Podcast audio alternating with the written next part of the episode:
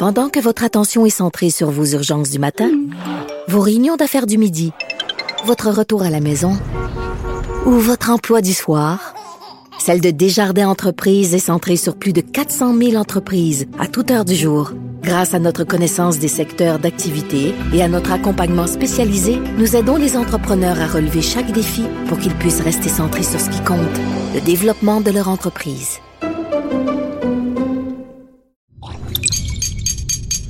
Radio.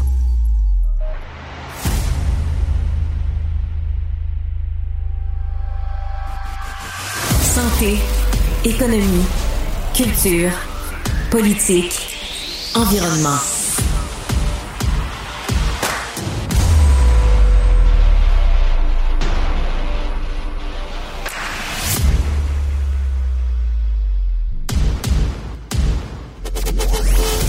Premier contact avec l'actualité. Déterminé, enraciné, ancré. Philippe Vincent Foisy. Vendredi. Oui, oui, 3 mars. Bienvenue à Cube Radio. J'espère que vous allez bien. J'espère que vous allez passer une belle journée, que vous n'êtes pas trop tanné de la neige parce qu'il y en annonce encore durant la fin de semaine entre 5 et 15 cm par endroit, notamment dans la région de Montréal. Alors soyez prêts. Sachez que cet hiver n'est pas encore terminé. Commencer avec la SAAQ. Hein. On disait ça clique avec la nouvelle plateforme. C'est assez difficile. Il y a beaucoup de gens qui m'écrivent. Et là, la SAAQ nous dit Ouais, ben, on s'attendait pas à une crise aussi importante. Toujours un peu particulier d'entendre ça. Tu te dis OK, mais vous aviez le temps de préparer. Vous avez quand même suspendu vos services pendant trois semaines. Vous attendiez à quoi? Vous attendiez à ce que le système fonctionne du jour au lendemain? L'aviez-vous testé? Vous l'aviez testé, on aurait pu vous croire. Si vous ne l'avez pas testé, comme penser que bon, tout fait la plomberie dans la maison, on fera pas de test, on va refaire les planchers, puis on va s'assurer, puis on verra maintenant si ça fonctionne. Même affaire pour l'électricité.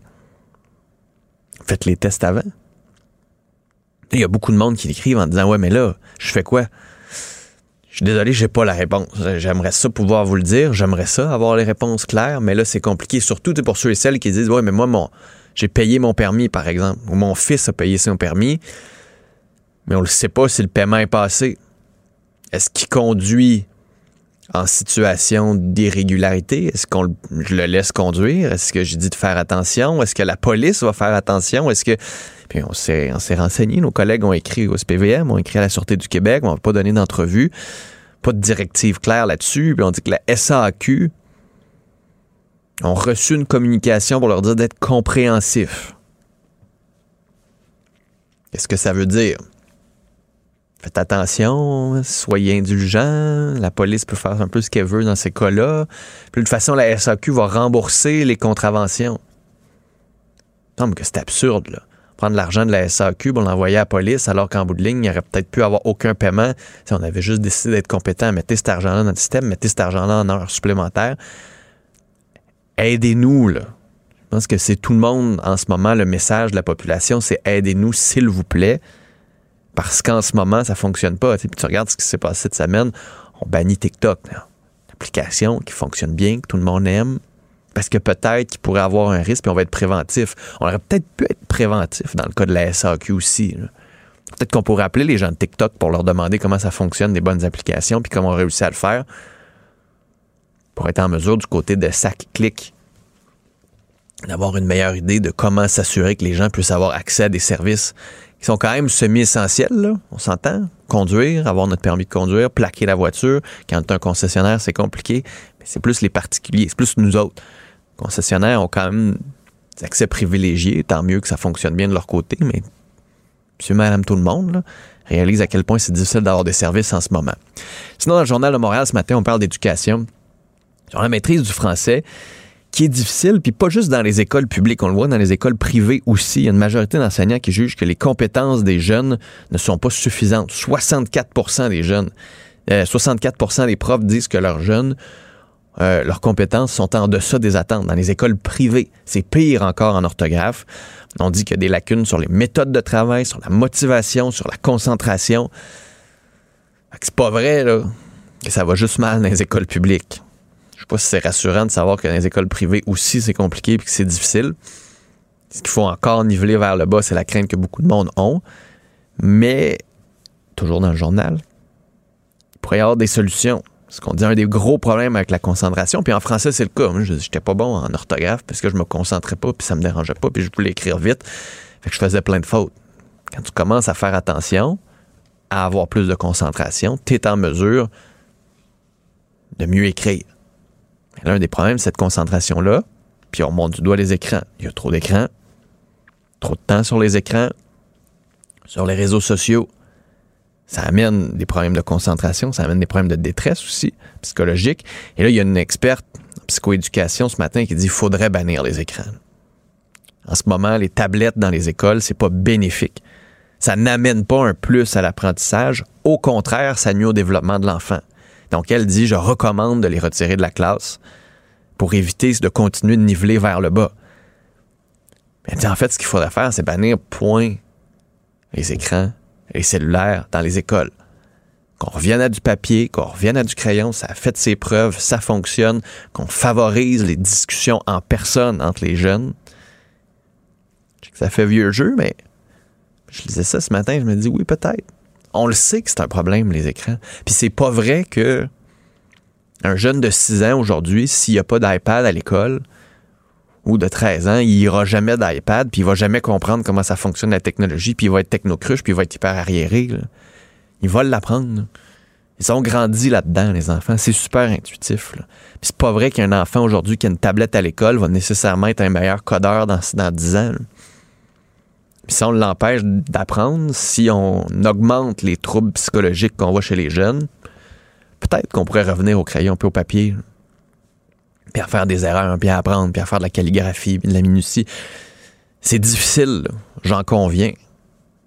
Mais c'est peut-être très utile encore de garder certaines vieilles méthodes comme ça, d'apprendre le fond avant d'apprendre la façon de faire sur les tablettes.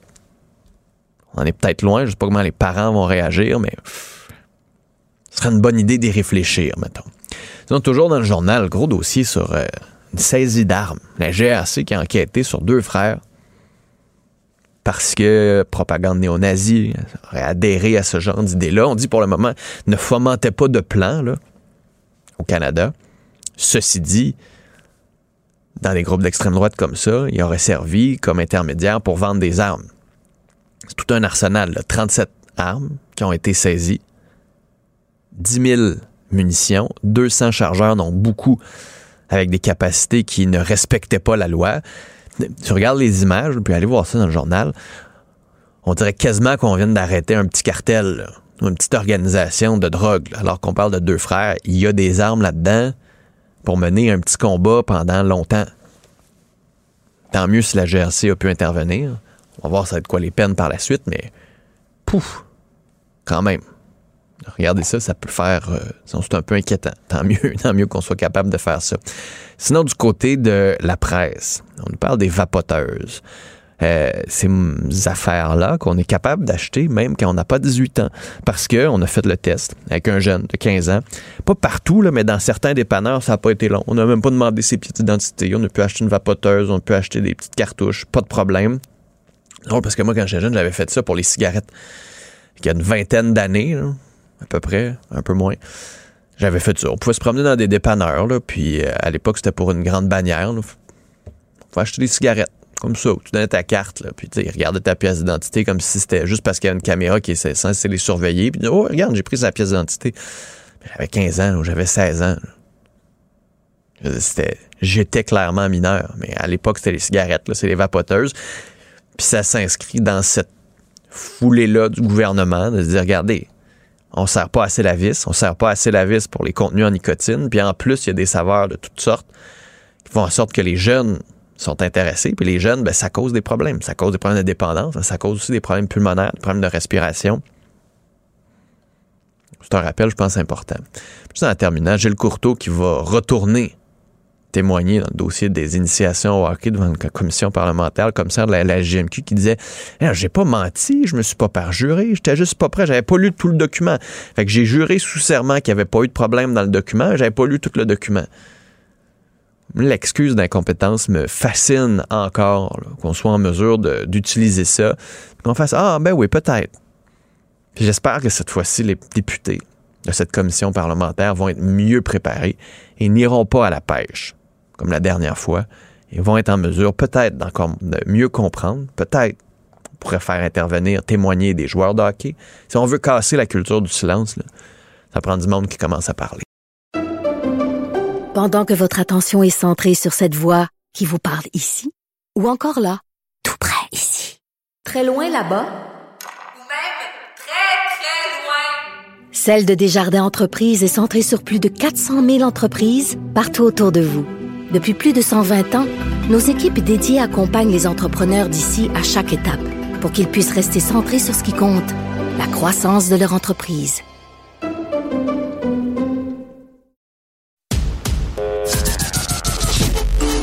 Pour parler à Philippe Vincent Foisy, studio à commercial cube.radio ou 1-877-827-2346, 187 Cube Radio. 187 Cube Radio.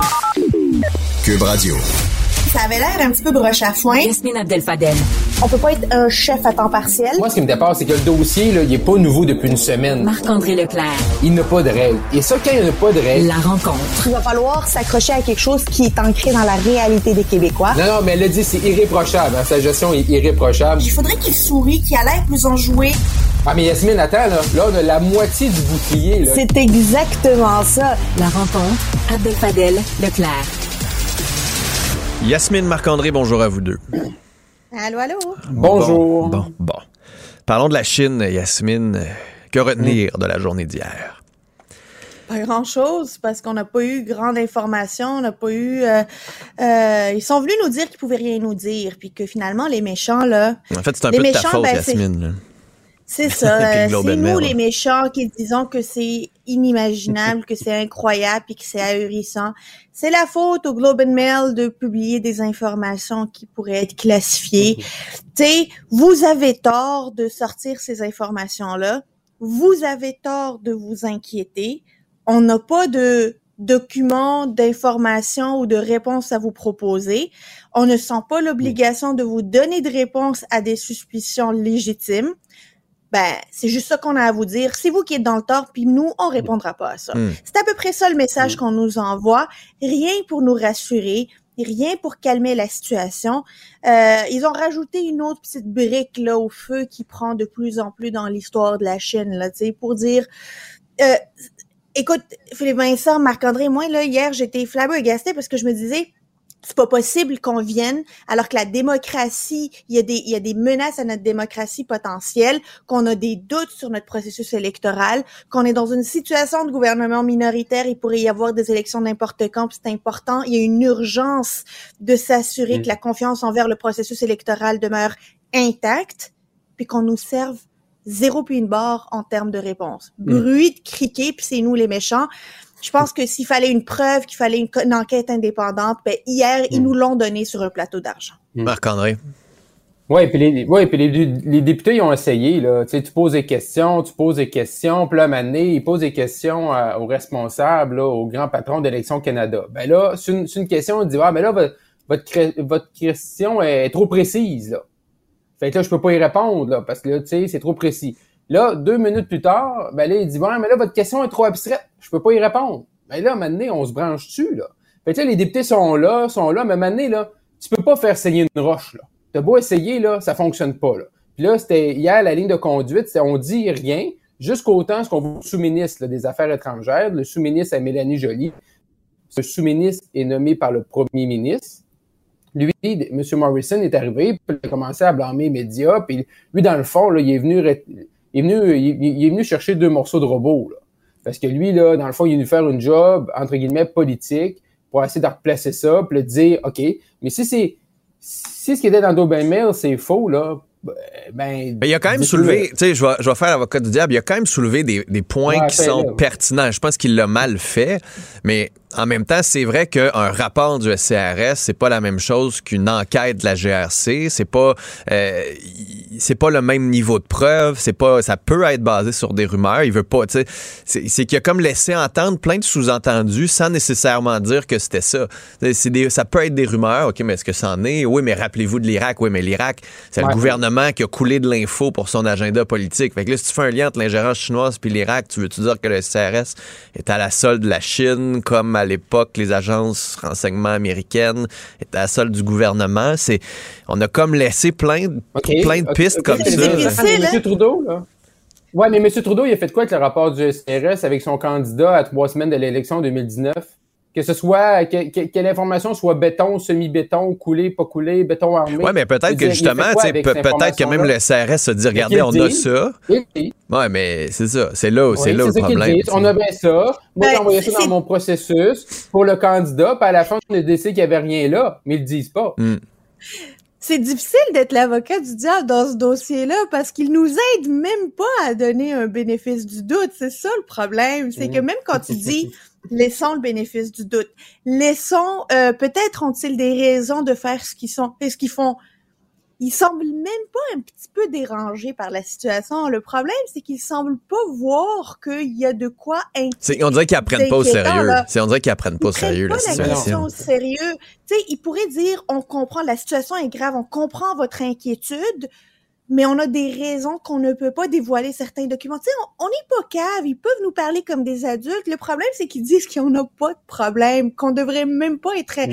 inquiet. Puis avec toutes les rumeurs qui sortent, ben, faites juste les supprimer de votre tête, là, puis ça va bien aller. Croyez-nous, ça va bien aller. Circuler, Mais là, ça commence à être à voir. difficile.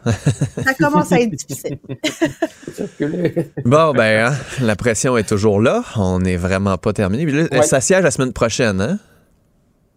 Oui, Euh, il me semble, oui. oui. Retour, de la, Bon. euh, retour des relâches, là, dans le fond. Ils n'ont pas siégé cette semaine, ça siège la semaine prochaine, puis après ça, ça. c'est congé là, pendant la relâche ontarienne. Bon, ça va donner une petite semaine quand même pour euh, se recrinquer la période de questions avec des questions intéressantes. Je pense que l'opposition va être meilleure qu'hier. J'entendais des extraits ce matin, puis je me disais, mon doudou, qu'on fait juste de la petite politique du côté de l'opposition aussi, puis qu'on pourrait vraiment être meilleur. Mais bon, c'est ma petite critique. D'ailleurs, parlant d'opposition, euh, Marc-André, on a eu un sondage léger hier. Mm. Je vous regardais à la joute Oui. parce que les chiffres sont sortis. Mm. Et euh, je pense que je partageais avec vous l'ampleur de l'étonnement. Justin Trudeau, est-ce que vous voulez qu'il reste premier ministre? Le corps dit oui. Est-ce que Pierre Poilievre ferait un bon premier ministre? Moins du quart des Canadiens disent oui. Euh, ça, ça, ça explique peut-être la montée de la souveraineté au Québec. Là. Ouais, clairement, les, les- les deux chefs de parti ne sont pas en excellente posture. Là. Pour M. Trudeau, pour commencer, 54% disent qu'il ne devrait pas s'en représenter. Là. Fait que toi, là, c'est tous les trois, là, on était des députés euh, du Parti libéral. Ce matin, là, dit, Hey, on a-tu le bon cheval là, pour nous représenter? Puis toi, dans ta circonscription, Yasmine, t'es-tu correct? Puis toi, Philippe Vincent, t'es-tu correct? Là? Parce que là, Mané, tu dis, ben là, euh, tu penses là, très personnel, c'est très égoïste, hein? c'est 338 circo- circonscriptions, c'est 338 élections ben on est-tu correct, là? Et Mm. c'est ça l'affaire, c'est parce que dans un parti politique, peu importe ce que les Canadiens pensent, peu importe ce que les membres pensent, là, ton, ton premier groupe, là, ton focus group, là, c'est tes députés. Si tes députés sont derrière toi à 100%, t'es correct. Mais on a commencé à sentir dans les derniers mois, depuis le début de l'année, des petites fissures là, sur certains enjeux euh, à gauche et à droite. Fait que là, est-ce que c'est des chiffres comme ça? Parce qu'on le sait, les partis politiques écoutent la joute. Là. Je veux dire, si tu l'écoutes pas, tu as des rapports par après par un de tes membres de, de, de recherche. Là, j'ai vécu pendant 10 ans. Là. Euh, fait que là, tu vois ça, 54% Oh, c'est pas le fun. Yasmine? Ben, c'est pas le fun, puis c'est qu'il n'y a pas d'alternative. C'est ça le problème, c'est que les Canadiens sont comme pris dans le ce qu'ils ont actuellement. Ils veulent pas de Poiliev, puis ils veulent pas de euh, euh, de Justin Trudeau, puis ils vont quand même devoir choisir entre les deux. Fait que la question, la troisième question que j'aurais aimé qu'on pose, c'est entre Poilièvre et Trudeau, lequel devrait se présenter, tu sais, parce que ce qui, ce qui serait intéressant, c'est de savoir est-ce que les Canadiens sont envie de troquer Justin Trudeau pour Pierre Poilièvre? Est-ce qu'il représente quelque chose de euh, moindre risque à leurs yeux? Parce que c'est difficile de tirer des conclusions à ce stade-ci, mais ce n'est pas des bonnes nouvelles pour Pierre Poilièvre, parce que Pierre Poilièvre est supposé être en train de vivre une... lune de miel, une euh, puis surtout, on va se le dire là, c'est que Justin Trudeau l'aide là, il lui tend des perches pour qu'il puisse marquer des points, il lui donne une bouée là pour lui dire sors-toi de l'eau. Pierre Poilièvre, il fait pas ça, il reste à parler avec sa propre gang. Hier, je le disais à la joute, je le redis aujourd'hui, si j'étais conseillère en communication de, euh, de Pierre Poilièvre, je le mets devant des euh, drapeaux canadiens, adresse à la nation, puis je déchire Hmm. ma chemise de façon non partisane pour monter l'anxiété, pour mettre un petit peu de feu, puis dire on a peur comme Canadien, on est inquiet, on n'a pas de réponse, le gouvernement doit Mhm. offrir une réponse. Nous, Voici on- notre on lui- on- réponse, et voici, voici ce qu'on va faire. Ouais, à c'est nous. ça. C'est ça, mais, Mais il le Marc-André, fait pas. on fait Il le pas Moi, si j'étais. Mais ouais, mais en plus de faire ça, moi, si j'étais dans son équipe ce matin, là, parce que tous les matins, là, que ce soit le premier ministre ou les chefs de parti, il y a des, il y a, il y a des, il y a des rencontres d'équipe, là, tu sais, des, des, des briefings le matin. Moi, je prendrais, je prendrais mon, ma dactylo, j'écrirais le chiffre 23, puis je, je placarderais la, la salle avec 23 pour lui montrer que c'est 23% des Canadiens qui disent qu'il peut, qu'il peut être premier ministre, que les gens le voient premier ministrable. Et ça, c'est un chiffre qui fait mal. Là. Hmm. Euh, fait que moi, je mettrais un petit peu dans la face, c'est-à-dire, regarde, on a un problème. Les gens ne voient pas. Puis les gens, là, ils votent pas pour un bon euh, chef de l'opposition. là. Parce qu'ici, ils votaient pour un bon chef de l'opposition. Thomas Mulcair, notre, notre collègue, il aurait été premier ministre du Canada parce qu'il était excellent dans l'opposition. Hmm. Mais les gens votent pas pour ça. Les gens votent pour quelqu'un qui peut mener le pays, gérer le pays. Ils ne le voient pas présentement euh, lorsqu'ils regardent euh, M. Poliev. Et ça, c'est un problème. C'est-à-dire qu'ils mettent dans les intentions de vote. Ça, ça veut dire que les gens sont prêts à voter pour le parti. Mais lui, quand il le regarde, il ne voit pas euh, M. Poliev comme un premier ministre en devenir. C'est Je pensais que la- tu disais... la- le euh, contexte. Vas-y, Yasmine. Le contexte actuel est d'autant plus intéressant pour Pierre Poilièvre, à qui on lui a reproché beaucoup son sa, sa proximité avec le mouvement des, des, des- les convois des camionneurs. Là, puis là, il pourrait se devenir le champion de la démocratie, le défenseur de la démocratie Mhm. canadienne. Là.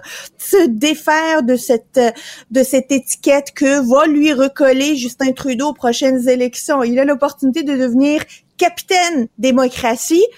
Puis il laisse faire. Je la comprends pas. Ouais. Mais là, on voit dans le Globe and Mail ce matin, en plus, qu'il y a des camionneurs qui sont pas contents parce qu'il a critiqué la députée allemande qui a rencontré certains de ses députés. Puis là, il va perdre une partie de ses Et- électeurs fâchés. Je pensais que tu parlais, Marc-André, de placarder 23 partout, parce qu'il reste 23 jours pour fermer le chemin Roxham, mais c'est moins que ça. Là. Ah, on est sur rendu là? Ouais, on est plus loin. le décompte là. attentivement. Ouais, ouais, ouais, on est c'est, plus loin. euh, vraiment. En Mais tout tu cas. sais, tu sais que j'ai appris c'était quoi la, la- je, puis je vous ai pas dit ça, mais on m'a dit que j'ai demandé moi aussi la question pourquoi 30 jours? Et là on m'a dit que 30 jours, qui s'en vient en mars dans les prochaines semaines? Joe Biden. Fait que le 30 jours aurait un lien avec la visite de Joe Biden. Wow. Wow. Tu m'envoies ce Ouais. matin subjugué. Fait que ça fait au moins 10 jours qu'il a fait l'annonce. Mais pas juste des jours ouvrables, ça compte les fins de semaine. Fait que. M. Biden s'en vient, M. Biden s'en vient, c'est ça que ça veut dire. On n'a pas encore la date, mais il s'en vient. Il s'en vient dans. Oh, à la fin du un 30 mois. jours. Wow. OK. Euh, vite, vite, euh, Marie-Louise Tardif, euh, visée par une enquête criminelle. Yasmine Et- s'en est pris à menacer une de ses anciennes employées en cours. Euh, Qu'est-ce que la CAQ doit faire avec elle? là? Ben, je pense qu'il devrait au minimum la suspendre du caucus, pas l'exclure, mais la suspendre Ben oui, du caucus jusqu'à ce que l'enquête criminelle puisse être euh, finalisée. Est-ce qu'il va y avoir des accusations déposées ou pas? Euh, Mais ils ne peuvent pas juste rien faire puis la garder au caucus quelqu'un qui est sous enquête criminelle. On s'en rappelle, euh, Mhm. François Legault avait dit que chez lui ça arriverait jamais. Ben c'était important que que ça soit fait. Euh, c'est une histoire là assez abracadabrante dans un palais de Mhm. justice où elle aurait lancé des espèces de menaces à une ex-employée pendant un mini procès à la cour des petites créances avec un autre employé. Bref, euh, Mm. ça ne sent pas quelque chose. Comme on dirait une chicane de voisins là. Honnêtement là, c'est pas tourné, sérieux. Mais on s'attend à ce qu'une députée fasse mieux. Ouais, Marc-André. Ouais. Ouais, mais je comprends, là, hier, monsieur euh, Éric Lefebvre, là, monsieur Lefebvre, qui, est- qui est le whip, là, le, le gardien, là, de la discipline, il dit, ben, je veux lui parler, puis monsieur Legault, faut lui parler pour avoir sa version. Parfait, là, c'est, c'est, c'est, c'est de bonne loi. Mais du moment où tu sais qu'il y a une enquête, là, je veux dire, peu importe la version de ta députée, t'as comme pas le choix, je suis d'accord avec Yasmine, dis, regarde, mets-toi, tu sais, mets-toi en parallèle, là, de notre caucus, tu te retires du caucus de la CAQ, tu sièges comme indépendante, le temps de voir la lumière là-dessus. Et euh, après ça, ben tout dépendamment de la conclusion, tu reviens, ça se fait. Mais tu sais, du moment où il y a une enquête sur un de tes députés, peu importe la version qu'elle va donner, t'es t'es pris, là, t'as pas le choix. Là. Tu suis les, les, les forces de l'ordre et tu lui demandes de siéger là, en, en parallèle du caucus. là. Ouais, ouais, ouais. Bon, c'est vendredi. euh, L'ingérence Oh! euh, chinoise et tout ce que Justin Trudeau a dit cette semaine ont inspiré et m'ont fait penser à Dalida et Alain Delon. Oh, On a actuellement énormément de processus un comité de parlementaires. Ah,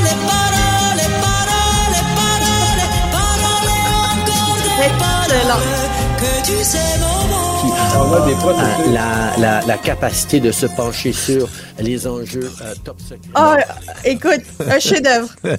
on va le garder, celle-là, on dirait. On a la capacité de se pencher, donc tant mieux si on est flexible. Yasmine, Marc-André, bonne journée à vous deux.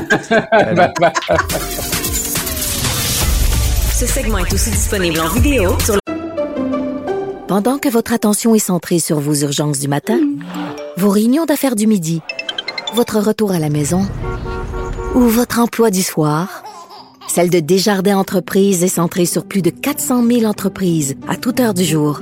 Grâce à notre connaissance des secteurs d'activité et à notre accompagnement spécialisé, nous aidons les entrepreneurs à relever chaque défi pour qu'ils puissent rester centrés sur ce qui compte, le développement de leur entreprise. Application Cube ou le site cube.ca. Pendant que votre attention est centrée sur cette voix qui vous parle ici, ou encore là, tout près ici, très loin là-bas, Celle de Desjardins Entreprises est centrée sur plus de 400 000 entreprises partout autour de vous. Depuis plus de 120 ans, nos équipes dédiées accompagnent les entrepreneurs d'ici à chaque étape pour qu'ils puissent rester centrés sur ce qui compte, la croissance de leur entreprise. Incorruptible défenseur de la vérité. Il combat la désinformation, un argument à la fois. Philippe Vincent Foisy. La nouvelle façon de comprendre l'actualité. Cube Radio.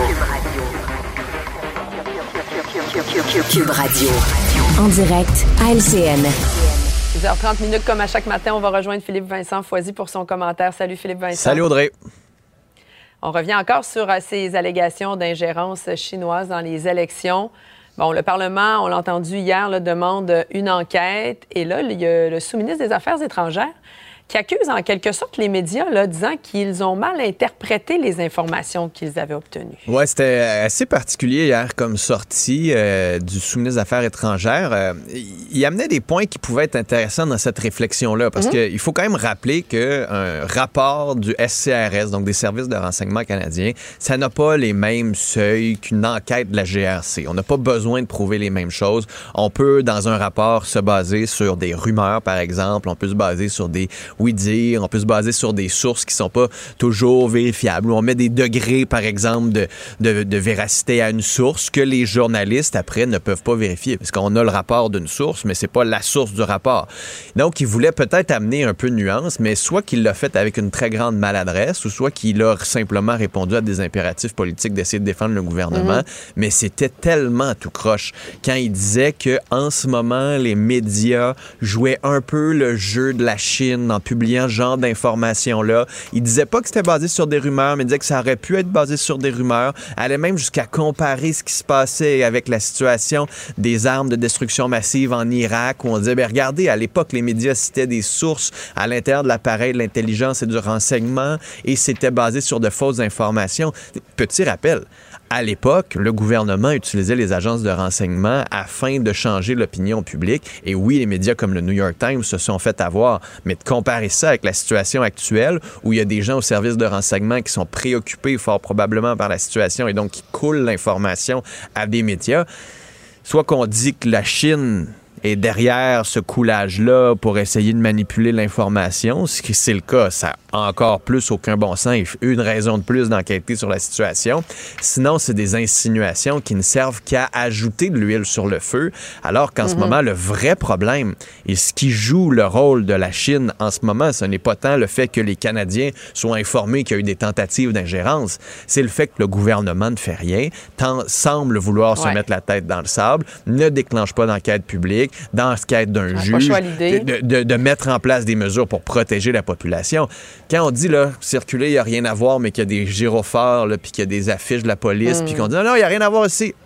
C'est sûr qu'on va être curieux puis qu'on va vouloir voir ce qui se passe. Puis si on nous dit non, non, non, non, non, non, il n'y a rien à voir, ça donne encore plus la préoccupation que c'est important ce qui se passe. Et c'est exactement ce que le gouvernement fait. Alors, qui joue le jeu de la Chine en ce moment? Le gouvernement, les médias? Yeah, je tendrais plus vers le gouvernement. Ouais. Nouveau sondage maintenant à travers euh, le pays. Des résultats euh, assez peu reluisant, disons-le comme ça, là, pour Justin Trudeau et même pour euh, Pierre Poilievre. Euh, ouais, je suis pas très surpris de ce résultat de sondage. Euh, donc, on a posé la question chez Léger, est-ce que vous voulez que Justin Trudeau se représente aux prochaines élections? Il y a un quart qui dit oui, plus de la moitié qui dit non. C'est vraiment, vraiment pas très beau. Après ça, ce serait de voir quelle proportion des gens qui disent non est à l'intérieur de son caucus et de ses propres députés, parce que euh, c'est plus là que ça va jouer. Est-ce qu'il y a des ministres, est-ce qu'il y a des gens, des prétendants? Qui voudraient prendre sa place? Il y en a beaucoup qui me disent quand même non, ça reste l'homme de la situation, même si c'est pas facile en ce moment. Le seul avantage, c'est que Pierre Poilievre n'a pas des chiffres plus reluisants. Son adversaire, le chef conservateur, qui techniquement voudrait le remplacer, on lui demande serait-il prêt à être premier ministre? Les Canadiens disent à 23 non. Euh, excusez, à 23% oui, 45% euh, non. Il y a encore un 30% donc il y a de la marge de manœuvre là, de ceux qui veulent pas répondre ou qui ne savent pas trop pour essayer de se faire un peu plus connaître. Mais ce chiffre-là, au Québec, c'est encore pire. 13% seulement le voit comme premier ministre. Euh, il doit changer sa façon de se présenter, il doit être beaucoup bon, plus mais dans il la semble avoir un petit euh, problème technique. Euh, Philippe Vincent, on se retrouve lundi. Culture et société.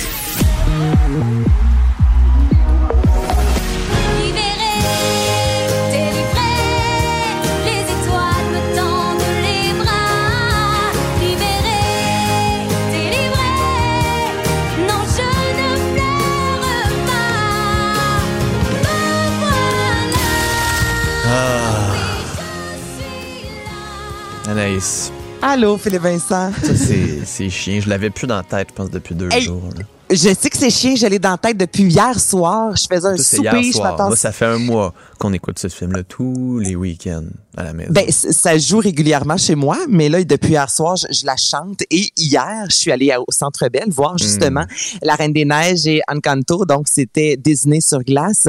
Et, sais tu quoi? J'ai chanté toutes les motadines de chansons Ben oui. de La Reine des Neiges, Philippe Vincent. Et j'étais assise avec un de mes amis, nos trois enfants, puis j'étais là, je peux pas croire que je connais toutes les paroles. Donc, ça a vraiment été sérieusement je vous conseille ça, la semaine de relâche qui tire à sa fin, mais il reste encore quand même quelques jours et j'ai vraiment passé un agréable moment. Bon, c'est pas le cirque du soleil, mais j'ai, oui, Albert a trippé sa vie, mais en tant que parent, parce que je trouve que souvent dans ces événements-là, on laisse beaucoup les parents de côté, alors que là, c'est une formule, un 40 minutes. Première, euh, avant l'entracte, tu revis finalement le film La Reine des Neiges en version raccourcie, évidemment. Donc, 40 minutes, ça passe quand même vite. Les enfants ont envie de bouger, mais sont quand même capables d'être assis. En est suivi d'un entracte. Et ensuite, c'est la version Encanto sur glace avec la danse des, écoute, là, des acrobaties au plafond. J'ai vraiment, sincèrement, je suis sortie de là-bas puis je me suis dit, c'était quand même bien. Donc, euh, je conseille ce- ce- ce- cet événement-là aux parents, aux enfants. J'ai, je, pensais jamais dire ça en ondes. J'ai aimé la Reine des Neiges. Dieu sait que j'ai été à bout, mais visiblement, ça s'est quand même bien passé au Centre Bell. Euh, tout ce que je vous conseille, c'est euh, si votre fille, entre autres, aime énormément la Reine des Neiges et qu'elle veut une robe, la Reine des Neiges, achetez-la avant parce que là-bas, ça va vous coûter un rein, Ah. un sein et tout ce que vous voudrez. C'est pas donné, OK? Je savais pas que tu pouvais vendre tout ça. Euh, Parle-moi mais de... c'était bien, sincèrement. Bon, tant mieux. Parle-moi de décembre le, de Québec Sim. C'est surprenant, Oui. cette nouvelle-là. Ça ne sera plus à la Place des Arts après 20 ans. Hey, exactement. Après 20 ans de représentation, ben, de 20 ans de, c'est une tradition, littéralement, et c'est là-dessus que la publicité joue depuis des années. Québec Sim, une, une tradition, une en chanson. Et là, c'est l'organisation, en fait, qui a appris ça au mois de décembre dernier, mais ça vient officiellement d'être annoncé. Donc, Québec Sim ne sera pas de retour. Et ce que le producteur dit, entre autres, qui est d'une tristesse, c'est, avec la pandémie, évidemment, ça a été difficile. Relancer Philippe Vincent Québec Sim, ça a coûté près de 500 000 Tu comprends? Donc là, et ça a été fait, entre autres, pour la Place des Arts, qui est une salle particulière avec l'acoustique, la grandeur de la scène. Et vraiment, lorsqu'un spectacle comme ça, comme ça revient année après année, évidemment, tu t'arranges pour que le spectacle, excuse-moi l'expression, mais fit parfaitement dans la salle. Donc, le producteur ça, et c'est ce qu'on en parle ce matin dans le Journal de Montréal, disant avoir su, évidemment, j'aurais peut-être pas déboursé 500 000 dollars pour relancer cette production qui ne sera pas de retour. Donc, que va devenir Québec Sim? On ne le sait pas encore, dans le sens que la, la- la place des arts, année après année, ça jouait plusieurs soir avant la période des fêtes. C'était vraiment euh, l'événement qui pouvait rentabiliser, je te dirais, Québecissime. Donc, est-ce que ce sera de retour en 2023? On ne peut même pas s'avancer en disant oui, ce sera de retour d'une façon officielle. Et qu'est-ce qui va remplacer Québecissime? Euh, pour l'instant, on sait que la Place des Arts a envie d'offrir une nouvelle euh, création, évidemment en lien avec la période des fêtes, parce que c'est ça va remplacer la case horaire de Québecissime. Est-ce que c'est euh, un, un casse-noisette, un Québecissime revisité? On n'a aucune idée, mais nouveau spectacle de Noël, il y aura la saison prochaine. Et pour les fans de Québecissime, évidemment, après 20 ans, il y a des Marc-André Fortin et des artistes qui gagnaient aussi vraiment leur vie. C'était 200 employés par, euh, par année qui travaillaient seulement pour la représentation à Montréal. Donc, c'est vraiment, je dirais, un gros, un gros euh, coup dur, se disant, tu sais, la pandémie termine, on repart et finalement, que ça reparte ou non, ben, Québec Sim repart pas. Donc, euh, c'était la dernière année en 2022, je te dirais, pour voir Québec Sim à la place des arts. Bon, puis du côté de Télé-Québec, euh, l'émission Ouais. Deux hommes en or et, et euh, je pense rendu avec une animatrice aussi va se chercher un nouvel homme en or. Exactement. Donc, Rosalie Bolenfant, qui est la troisième euh, animatrice, je te dirais, deux hommes en or, qui, euh, Pierre Yvelard a décidé de quitter après, euh, lui qui sera euh, à, à la barre de cette émission-là jusqu'en avril prochain.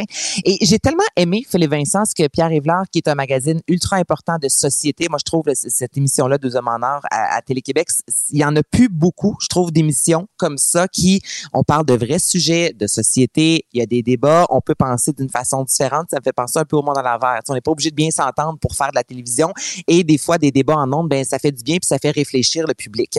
Alors Pierre Yvelard a euh, sur sa page Facebook entre autres sur ses médias sociaux a dit sais moi à deux hommes en or, j'ai appris comme jamais. J'ai fait, s'il y a de quoi, un doctorat. C'est lui qui arrivait, entre autres, de euh, Love Story Occupation Double, disant cette émission-là, c'était vraiment une des premières où je me permettais aussi d'être, en tant qu'humain, de me poser des questions, d'animer, de poser des questions à autrui, de des fois, il y a des réflexions, de sortir de ma zone de confort. Donc, il ne sera pas de retour pour la prochaine saison. Qui va animer avec lui? On ne le sait pas, mais Télé-Québec semble pas dire euh, vraiment on ne reviendra pas avec deux hommes en or. Donc, pour l'instant, ce sera Rosalie Bolenfant qui sera la co-animatrice. Et euh, reste à suivre pour le, la, le- on va on va on- nous allons suivre la suite dis-je bien mais il, était bon Pierre Rivard moi j'aimais il savait je- il sortait de sa zone de confort. Je, je l'aimais beaucoup. Donc il va quitter officiellement l'émission dans quelques mois à peine. Bon, puis le groupe euh, Milky Chance euh, oui! arrive avec une nouvelle chanson. Ben, Milky Chance et euh, la formation sera à Montréal prochainement, 30 mai, Ottawa, Québec, Living in Zay et In a Haze, dis-je bien, qui euh, album qui sortira le 9 juin prochain. Et euh, Stolen Dance, Philippe Vincent, quand c'est sorti, c'était tellement gros Milky Chance que par la suite, on ne pouvait qu'être déçu. Non, mais c'est plate, mais c'est ça. Non, mais en- entre toi et moi, quand on découvre un artiste, une formation, et tu sais, ça part dans le tapis, très souvent, les autres chansons, tu dis, ouais, OK, mais ça ne va pas battre la première chanson qui a été à l'échelle planétaire un gros hit. Et là, ça semble, je te dirais, revenir pour cette formation-là. Donc, je vais te faire entendre. Tu me diras ce que tu en penses. Leur nouvel extrait, Living in Haze. On l'écoute ça.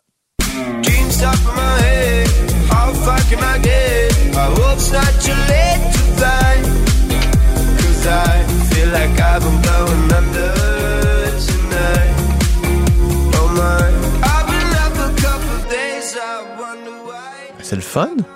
Ben, écoute, ça sent l'été. Moi, là, je trouve que là, nos artistes commencent à offrir des chansons tranquillement qui sentent le printemps, dehors, barbecue et la pièce au complet qui est disponible, évidemment, sur euh, Cube Music. Je l'ai écoutée puis je me disais, OK, je, je, je- oui, il y a quelque chose, il y a quelque chose. Donc, euh, la pièce est disponible. Living in a Haze, Milky Chance, c'est la nouveauté, je te dirais. Et j'invite tout le monde, Philippe Vincent, à aller voir Coco Ferme en fin de... Hey, là, je, je te parle de plein d'affaires avec nos enfants, mais ça relâche, là, j'ai fait plein d'activités. Donc, euh, Coco Ferme, 25e film, des contes pour tous. Philippe, Vincent, c'est bon comme jamais. Ah je te ouais, le hein? dis, là. Ah! écoute, je suis avec ma sœur, j'ai 35, elle a 39 et on a ri du début à la fin. Il y a des beaux clins d'œil aux fans de, des, des contes pour tous, comme moi avec euh, Tirelire Combine et compagnie, La guerre des tucs. Je vous le dis, allez voir ça avec vos enfants. Ce n'est pas un film pour enfants, c'est un film pour la famille et la distinction entre les deux est ultra importante. Donc, euh, fais ça en fin de semaine, je te le dis. Coco Bon. Ferme, c'est vraiment bon. On risque de réécouter la maudite traîne des neiges. Anaïs. Aussi. Bonne fin de semaine, salut. Salut, bye bye.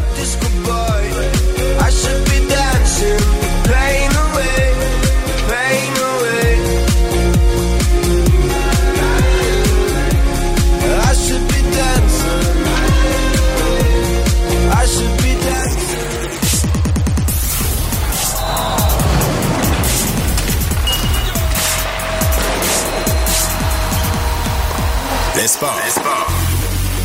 Avec Louis-Antoine Lemire. Salut Louis-Antoine.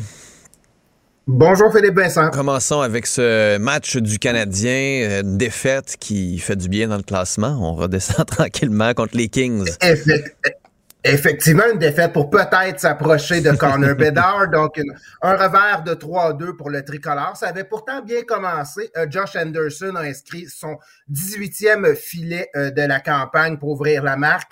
Euh, toutefois, les Kings ont marqué quelques buts euh, sans riposte pour l'emporter. T'as le nouveau venu du Canadien, Gourianov, qui a euh, réduit l'écart en fin de premier match but, avec son un premier but. super lan- Oui, super lancé. Euh, malheureusement, ça n'a pas été euh, suffisant. Donc, c'est une quatrième défaite de consécutive du Canadien de Montréal face aux Kings de Los Angeles.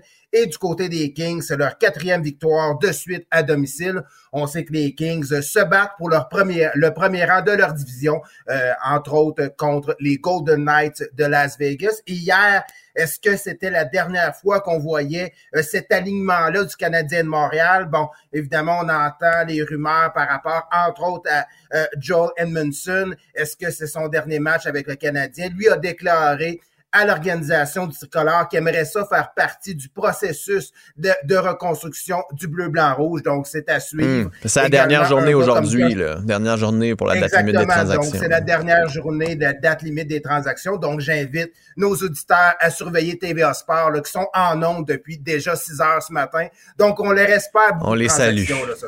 On les salue. En même temps, ils vont pouvoir revenir sur tout ce qui s'est passé cette semaine, je pense, puis ça va occuper la, au moins, au moins la, moitié du temps d'antenne.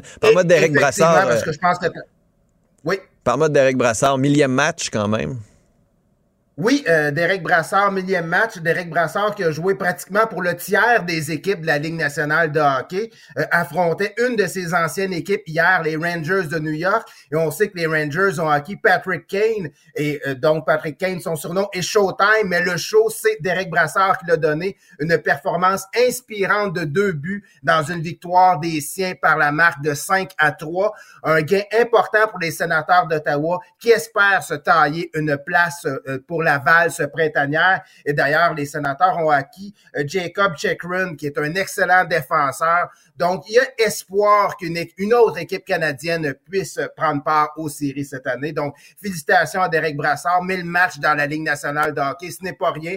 On sait que Brassard avait signé un, il avait fait un PTO en bon français, un professional tryout qu'on appelle. Donc, il n'y avait pas de contrôle au début de la saison, a impressionné l'organisation des sénateurs et puis euh, va relativement bien avec euh, la formation de la vieille capitale. Bon, tu me parlais de patinage de vitesse, ces championnats du monde de patinage de vitesse qui ont commencé euh, hier. Effectivement, ça se déroule aux Pays-Bas. Une belle performance de Laurent Dubreuil, euh, Christopher Fiola et Antoine Gilna-Beaulieu qui ont remporté l'or au sprint. On sait que euh, le trio avait été disqualifié en 2020 à Salt Lake City euh, à cause d'un relais qui a été à l'extérieur. Et puis également au niveau du patinage de vitesse, bon ben le- l'équipe de relais féminine qui a aussi remporté l'or. Donc une belle performance de nos Canadiens en patinage de vitesse. Et j'invite encore fois les gens à surveiller Laurent Dubreuil euh, qui va participer à d'autres compétitions euh, pendant le week-end. Euh, des reportages très intéressants à lire dans le journal avec qui est de la main de Richard Boutin. Donc Laurent Dubreuil qui est un des meilleurs athlètes québécois en ce moment, je pense. Bon, puis tu veux me parler de UFC. Est-ce que c'est de ce combat de John Jones du week-end dont tu veux parler? Effectivement, John Jones, honnêtement, c'est tout un athlète. Euh, 11 défenses de titre, euh, plus long règne, 1501 jours, 18 combats sans défaite, euh, un retour dans l'octogone après trois ans. Par contre, John Jones, oui, c'est un super athlète. L'homme, personnage coloré, mettons, là. Controversé. Conduite en état d'ébriété, contrôle antidopage positif, a percuté une femme enceinte en voiture, a pris la fuite également.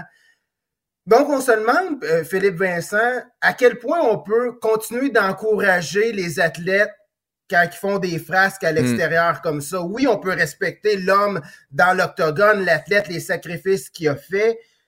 Par contre, c'est un petit peu moins reluisant. Donc, mais on, s'attend quand même à un super bon combat. Puis, bien sûr, si on parle uniquement du sportif, c'est un des meilleurs de tous les temps dans la, UFC. Donc, c'est à surveiller euh, ce samedi. Le combat aura lieu au, à Las Vegas. C'est le UFC 285. Bon, sinon, qu'est-ce qu'on surveille durant la fin de semaine?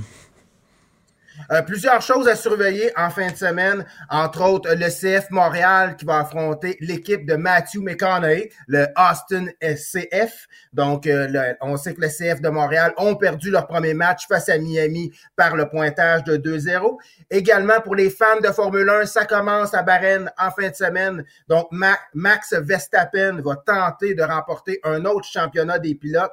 On sait que l'année passée, avec l'écurie Red Bull, il avait des ailes avec 15 victoires euh, à son actif. Et évidemment, quand on parle de Formule 1, faut euh, glisser un mot sur Lance Stroll, euh, le Québécois qui s'était blessé en vélo en Espagne.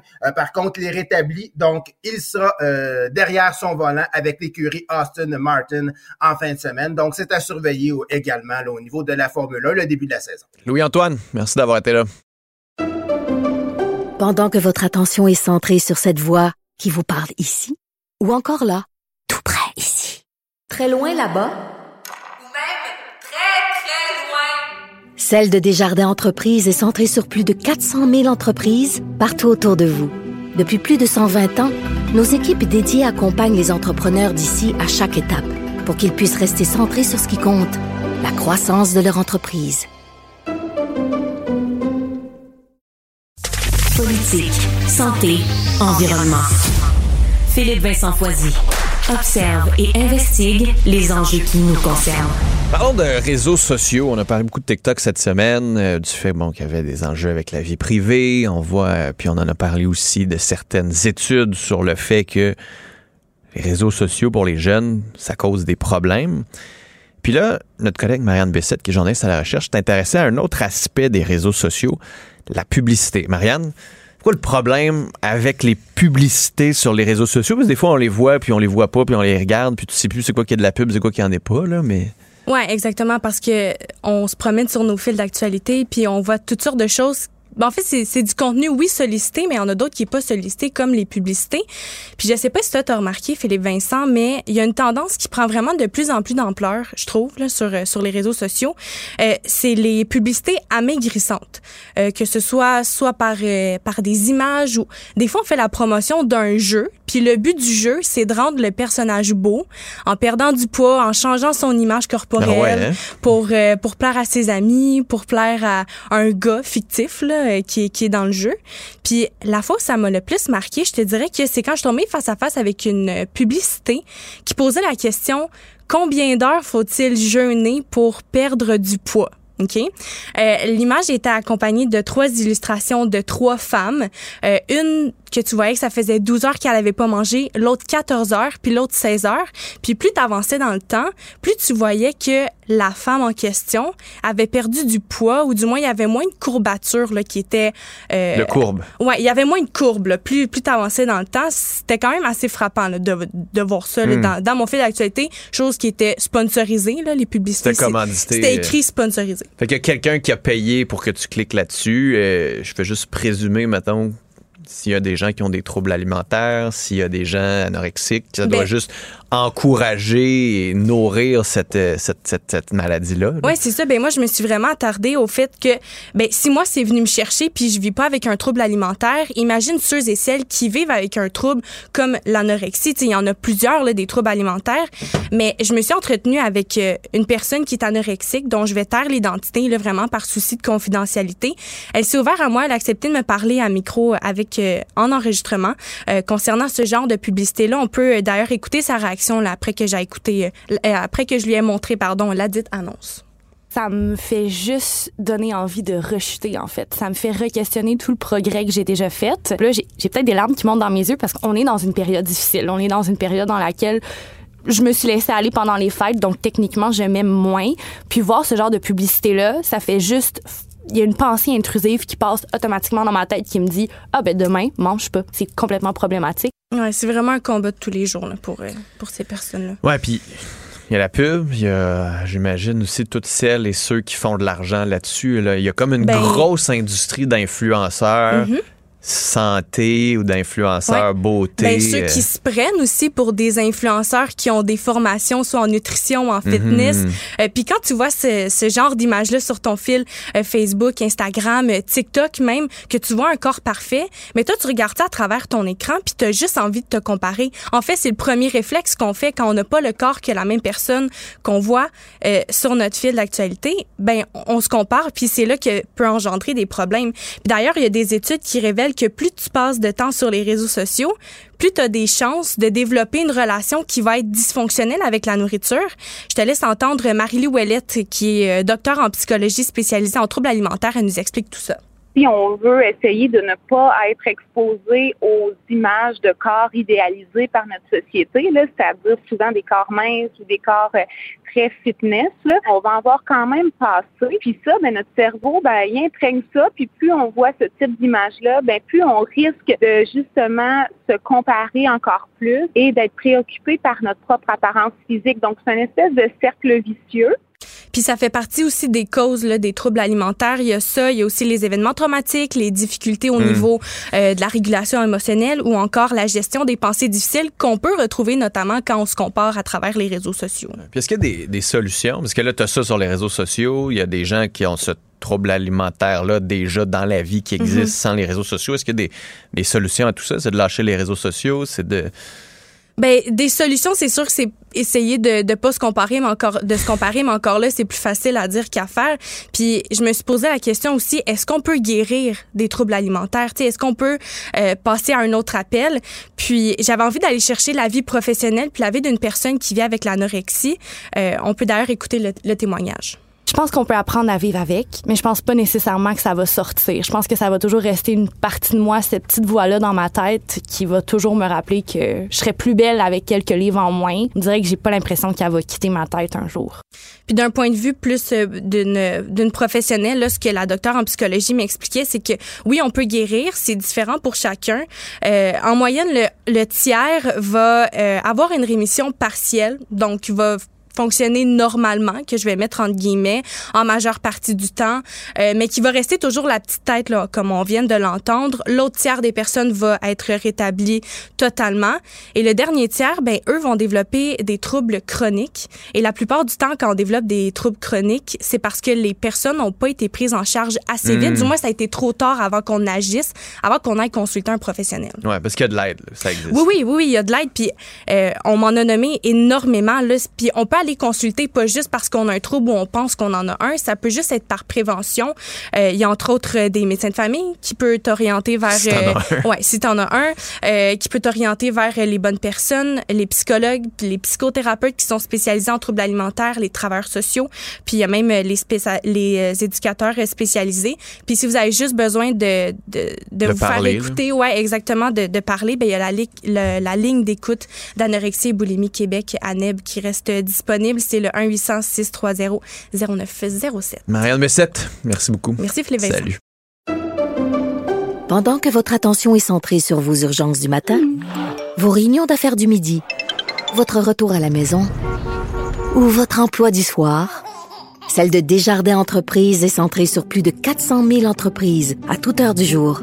Grâce à notre connaissance des secteurs d'activité et à notre accompagnement spécialisé, nous aidons les entrepreneurs à relever chaque défi pour qu'ils puissent rester centrés sur ce qui compte, le développement de leur entreprise. Philippe Vincent Foisy. Appliqué et vigilant. Il creuse les dossiers pour tout savoir et comprendre. T'en as-tu un, toi, Mario, un surnom comme ça? Benoît Dutrisac. Mario Keller Dumont? tu le caricatures, mais c'est quand même ça, Benoît. Mario Dumont. Sérieux, ça, là, ça n'a pas de saint bon sens. La rencontre. Et là, tout à coup, hey, hey, hey, t'as-tu vu sa question? Une de dans le bureau. qui va décider comment ça va se passer? cette fois-ci, j'ai un doute. La rencontre Dutrisac Dumont. Messieurs, bonjour. Hello. Benoît, commençons avec euh, le dossier Airbnb. Hmm. Dans le devoir ce matin, on voit que les villes, finalement, ne sont pas super enclins à serrer la vis à sa Airbnb. là. Non, parce qu'ils ont, euh, ils ont jusqu'au 25 mars euh, pour euh, décider si euh, ils vont contrôler la location à court terme là, de 30 jours. C'est le projet de loi 67 et je pensais que c'était une des revendications euh, de l'UMQ, des, des municipalités. Puis tu te rends compte que bon, euh, tout, va bien, tout est correct, c'est des euh, c'est des euh, euh, des propriétés secondaires qu'on loue, donc on, on dit que ça provoque pas de crise du logement.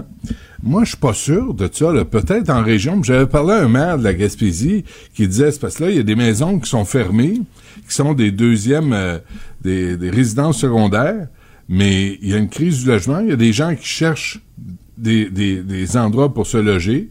Euh, ils viennent ici pour travailler, puis là, on n'en trouve pas, mais on trouve des maisons qui sont presque barricadées parce qu'on attend la saison touristique. Mais ça n'a pas l'air à affecter euh, euh, ou Charlevoix ou euh, en tout cas l'Estrie.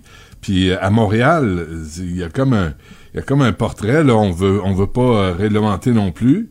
Alors, tu sais, à Montréal, on cherche des logements, mais on sait qu'il y en a une méchante gang qui sont réservés à Airbnb, puis c'est silence radio. Puis C'était l'occasion de le faire, puis on, on le fait pas. Donc, Ouais, euh, mais ça a l'air qu'il n'y a pas de crise de logement. C'est pas simple là, parce que l'industrie touristique euh, est, est plutôt pro Airbnb. Quand je dis l'industrie touristique, je parle pas de l'hébergement, parce que là, ça leur fait une concurrence de plus. Je parle de tout le reste. Les restos, Si vous êtes- les ouais, magasins. les restos, puis les activités. Là, Tu sais, tout ce qui est... Parce que ça amène du monde. Puis ça amène du monde qui serait pas venu autrement. C'est vraiment... Il y a des touristes aujourd'hui. Euh, Euh, je attends, sais, attends, fais attends, pas- du monde, attends, du monde qui viendrait autrement. Avant, on voyageait, puis il n'y avait pas des Airbnb. On allait à l'hôtel. Hey, euh, moi, je vais te on- dire on une chose, voyageait Benoît, pareil. là, moi, je voyage énormément. Dans les dix dernières années, fais mon ratio euh, appartement-hôtel. C'est Non, non, 80 c'est sûr. Ben, je vais dire, avec, euh, da- je vais ajouter à ce que tu dis, Mario, avec des jeunes enfants. Ben oui. Tu, tu vas dans une maison plutôt que dans une chambre avec deux lits où ils tournent en rond puis ils capotent à deux heures de l'après-midi. Tu sais, Ben, si tu pas reviens juste un peu- ça, mais juste Voilà. le matin, là, ils se lèvent pas tous exactement à la même Non, heure. Ils ont ça. faim, il Mhm. faut aller au restaurant, pas au restaurant. Déjà que le restaurant te coûte 100 pièces. Hey, là, t'es à une maison, là, ou un appart, Absolument. là. T'as des toasts, café, t'as tu des toasts, du beurre de pinot. Il y en a un qui se réveille, il a faim, il se fait un petit déjeuner. Fait que, tu sais, ça ça. répond à une demande, ça répond à un besoin, là. Ouais. Ben, mais je comprends, Mais- la pén- mais- dans la pénurie de logement. Puis l'autre affaire, c'est euh, les zones de villégiature, les gens ont des chalets. Euh, là, t'es quand même, tu sais, quand il y en a qui se mettent à louer leur chalet à fin de semaine, à chaque fin de semaine, t'as un party différent avec Ben, c'est des, parfois des colons euh, qui, qui ont loué, puis euh, là, je veux dire, ceux, ceux qui ont leur chalet permanent, puis que c'est leur petit, leur petit havre de quiétude, les Airbnb, ils ont ou la poule à l'œuf, là. Fait que donc, il y a comme une réflexion plus large à faire. Tu sais, la location, rentabiliser une résidence secondaire, t'as toujours bien le droit, là, c'est ta maison, ça t'appartient. Mais si c'est pour déflaboxer tout un quartier, puis écœurer tes voisins parce que tu veux faire un, un revenu additionnel, là, il y a comme une réflexion à, à faire puis à avoir, puis j'ai l'impression qu'elle se fait pas. Parce qu'on pourrait ajouter des règlements municipaux, euh, puis plus sévères, puis intervenir plus sévèrement envers Airbnb quand il y a des, il y a des parties, puis il y a des locations qui, dé- qui dérapent. Mais effectivement, il y a des, il y a des familles qui louent ça, c'est tranquille, puis euh, ils se couchent pas à 4 heures du matin.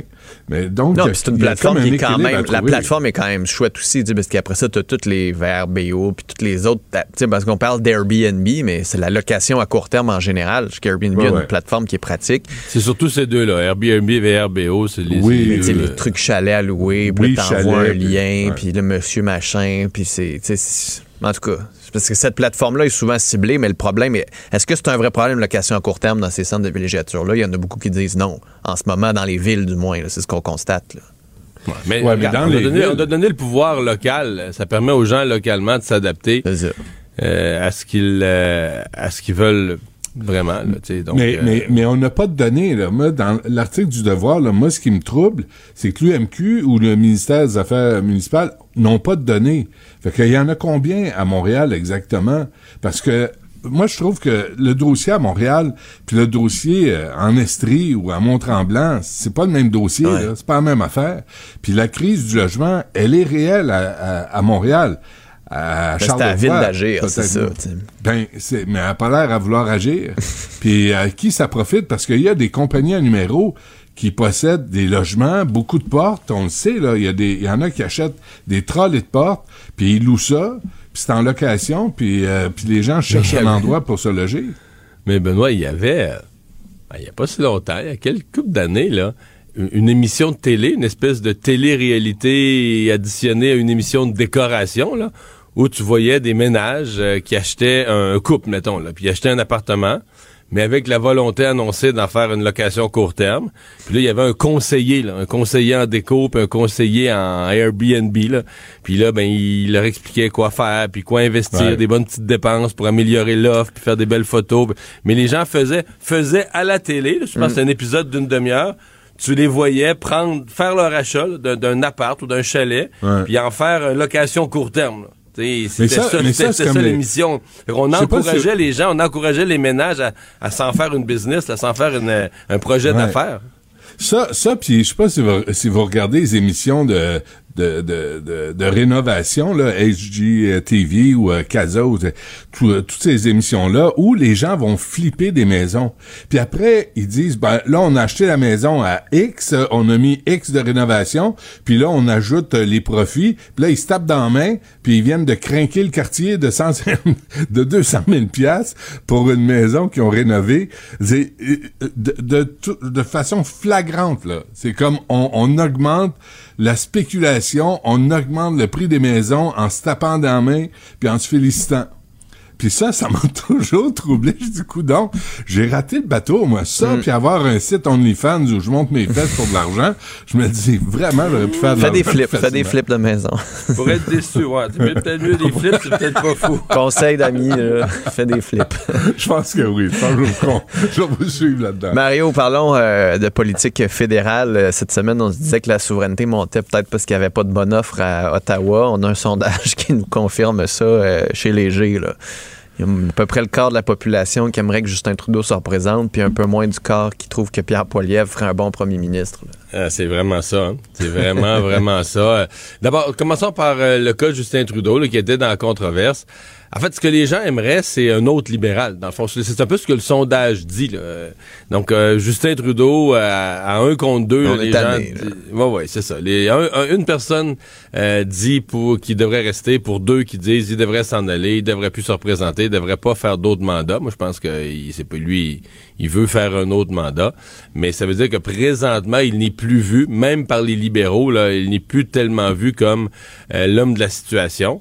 Euh, mais c'est ça, quand tu poses la question à Pierre Poliev, dans des ratios relativement semblables d'ailleurs à la question est-ce qu'il est prêt, lui, à prendre la relève, à être premier ministre du Canada, avec des chiffres presque identiques, les gens disent non. En majorité, à deux pour un disent non. On le voit pas prêt à prendre la relève. Je, je me méfie quand même de ces sondages-là, puis je reviens dans le Parti libéral parce que Là, tu te demandes, ah, est-ce que Justin Trudeau devrait revenir? Parce que pour avoir quelqu'un d'autre? Puis là, ça, là, quand, le- le- le- quand euh, dans un sondage, tu demandes à la population le quelqu'un d'autre, parce que là, le quelqu'un d'autre, tu te le fabriques. C'est n'importe il est- qui, il- c'est Non, non, c'est parce qu'il est beau comme John F. Kennedy, il y a le charisme de René Lévesque, euh, tu comprends, il y a l'humanité, la main sur le cœur, euh, il y a le- La le- gestion de Mario Dumont. Arrête, arrête, Mario, je t'ai dit que je voulais pas aller en politique. Non, non. oui, c'est ça. Non, mais tu comprends, il y a tout, là. Il y a tout, tout, tout. Puis là, ben là, ce candidat idéal-là, il est bien mieux que Justin Trudeau. Sauf que dans la vraie vie, euh, là, tu mets des noms. Puis là, quand tu mets un nom, quel que soit le nom, j'en nommerai pas, je veux pas être méchant, c'est pas mon genre. Mais là, les gens, ah ouais. Ah ouais, mais là, si tu mets lui ou si tu mets elle, ouais. Là, c'est vraiment mieux. C'est pour ça que je me méfie des sondages où on dit le, le quelqu'un d'autre en théorie, parce que les gens sont vite à se construire le, le personnage idéal. là. Mais le personnage idéal, on le trouve jamais. Là. Finalement, quand tu dis on remplace Justin Trudeau, là, tu vas mettre des noms. Puis là, ben, ça se peut que les gens, ah ben, ouais, ouais, finalement, vaut-tu vraiment la peine? Benoît. C'est c'est comme, un- c'est comme un sondage du mardi soir, là, où tu dis, ce soir, qu'est-ce que vous avez le goût de manger? Ah ben là, je me ferais, tu un plat extra... euh, Tu finis par manger des pâtes. Tu tu veux bien, là, mais à un moment donné, la réalité te rattrape. Puis moi, ce que je trouve, c'est que euh, Pierre Poilievre est comme frappé du syndrome Pauline Marois 2012. C'est comme être devant Jean Charest, il est à genoux, la on, veut la commission Charbonneau, on, peut, euh, Charest peut pas être plus à genoux, puis elle arrive avec un gouvernement minoritaire, là tu dis, Poilievre, le, Can- le Trudeau, là, il est barbouillé de scandales. T'en veux, tu peux pas, on peut pas en faire plus, là. Il peut pas en faire plus lui-même. Il est à court, il est à, il, a fait le maximum de gaffes, de danse indienne, de niaiseries, de Tente-le pas, Benoît. Tente-le pas. Mais il, il est là, là. T'as le pouvoir là, là. Puis Poiliev, on dirait... Puis Thomas Monkel l'a écrit cette semaine. Il, dit, il est pas capable de se pencher puis le ramasser. Je ne sais pas, je sais pas ce que ça va prendre. J'ai pas, je sais pas qui ça va prendre. Mais Pierre, Pierre est arrivé là, puis il a, brûlé Charret. Il est devenu chef du Parti conservateur. Il est arrivé avec son brûle-crime peigné sur le côté. Puis on dit, le gars, il est bilingue. Sa femme est formidable. Elle a fait une belle impression euh, lors du congrès. Puis là, tu, là, tu dis, même ça, ça marche pas. Alors, qu'est-ce que tu veux de plus, là? Tu peux pas... euh, Stephen Harper, c'était un robot, puis on l'a eu comme premier ministre. Et là, Poiliev arrive, puis ça fait... Je ne sais pas ce qu'on veut. Je ne sais pas ce qu'on cherche. C'était un Ça robot, mais. C'était un robot, mais mettons que je t'annonçais que tu vas, tu vas connaître des défaillances là, dans les prochaines semaines. Il faut que tu confies tous tes avoirs à quelqu'un pour bien planifier ta retraite, puis bien planifier la, la sécurité de, ton- de tes, de tes descendants. Puis tu avais le choix de Justin Trudeau puis Stephen Harper, là. Mais là, tu me donnes pas de chance. là. Si c'est quelqu'un qui si tu veux faire garder tes enfants. Ouais, c'est un robot, Non. mais pour faire administrer Non. un pays. euh, je sais Mais entre pas. le robot puis le professeur de théâtre, il y a toujours bien euh, euh, quelque chose entre les deux. Il y a Pierre Poilievre. Mario Dumont. Bon, c'est que j'ai fait encore, moi, Ben. mal.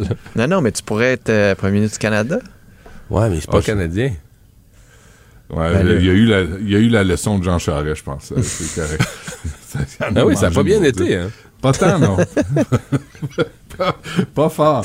Mais Bon, c'est ça. Parlons un peu de culture ce matin. Et euh, décembre de Québec Sim qui va disparaître la place des arts. Euh, au début, je me disais, ben, ça fait 20 ans, peut-être qu'il est temps de faire du nouveau. Mais maintenant, de l'autre côté, tu dis, ben, c'est des traditions, puis des traditions, c'est important, puis pour que Puis ça dure. encore plein. Moi, je suis euh, allé, euh, je suis allé cette année, là, c'était plein, euh, complètement plein, là. C'était plein de monde. C'est pas un enjeu de. de- de- Ben, je pense pas. Puis la place des arts a vraiment de la misère à expliquer sa décision.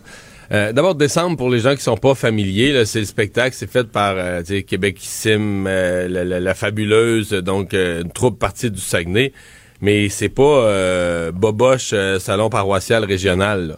Je veux dire, c'est niveau Broadway, là, des décors fabuleux, spectaculaires. Les chanteurs de Marc, Envi- Marc Hervieux étaient dans l'édition euh, de cette année. C'est très, très, très fort, très haut calibre, de qualité à tout point de vue, là, dans l'exécution, dans le décor.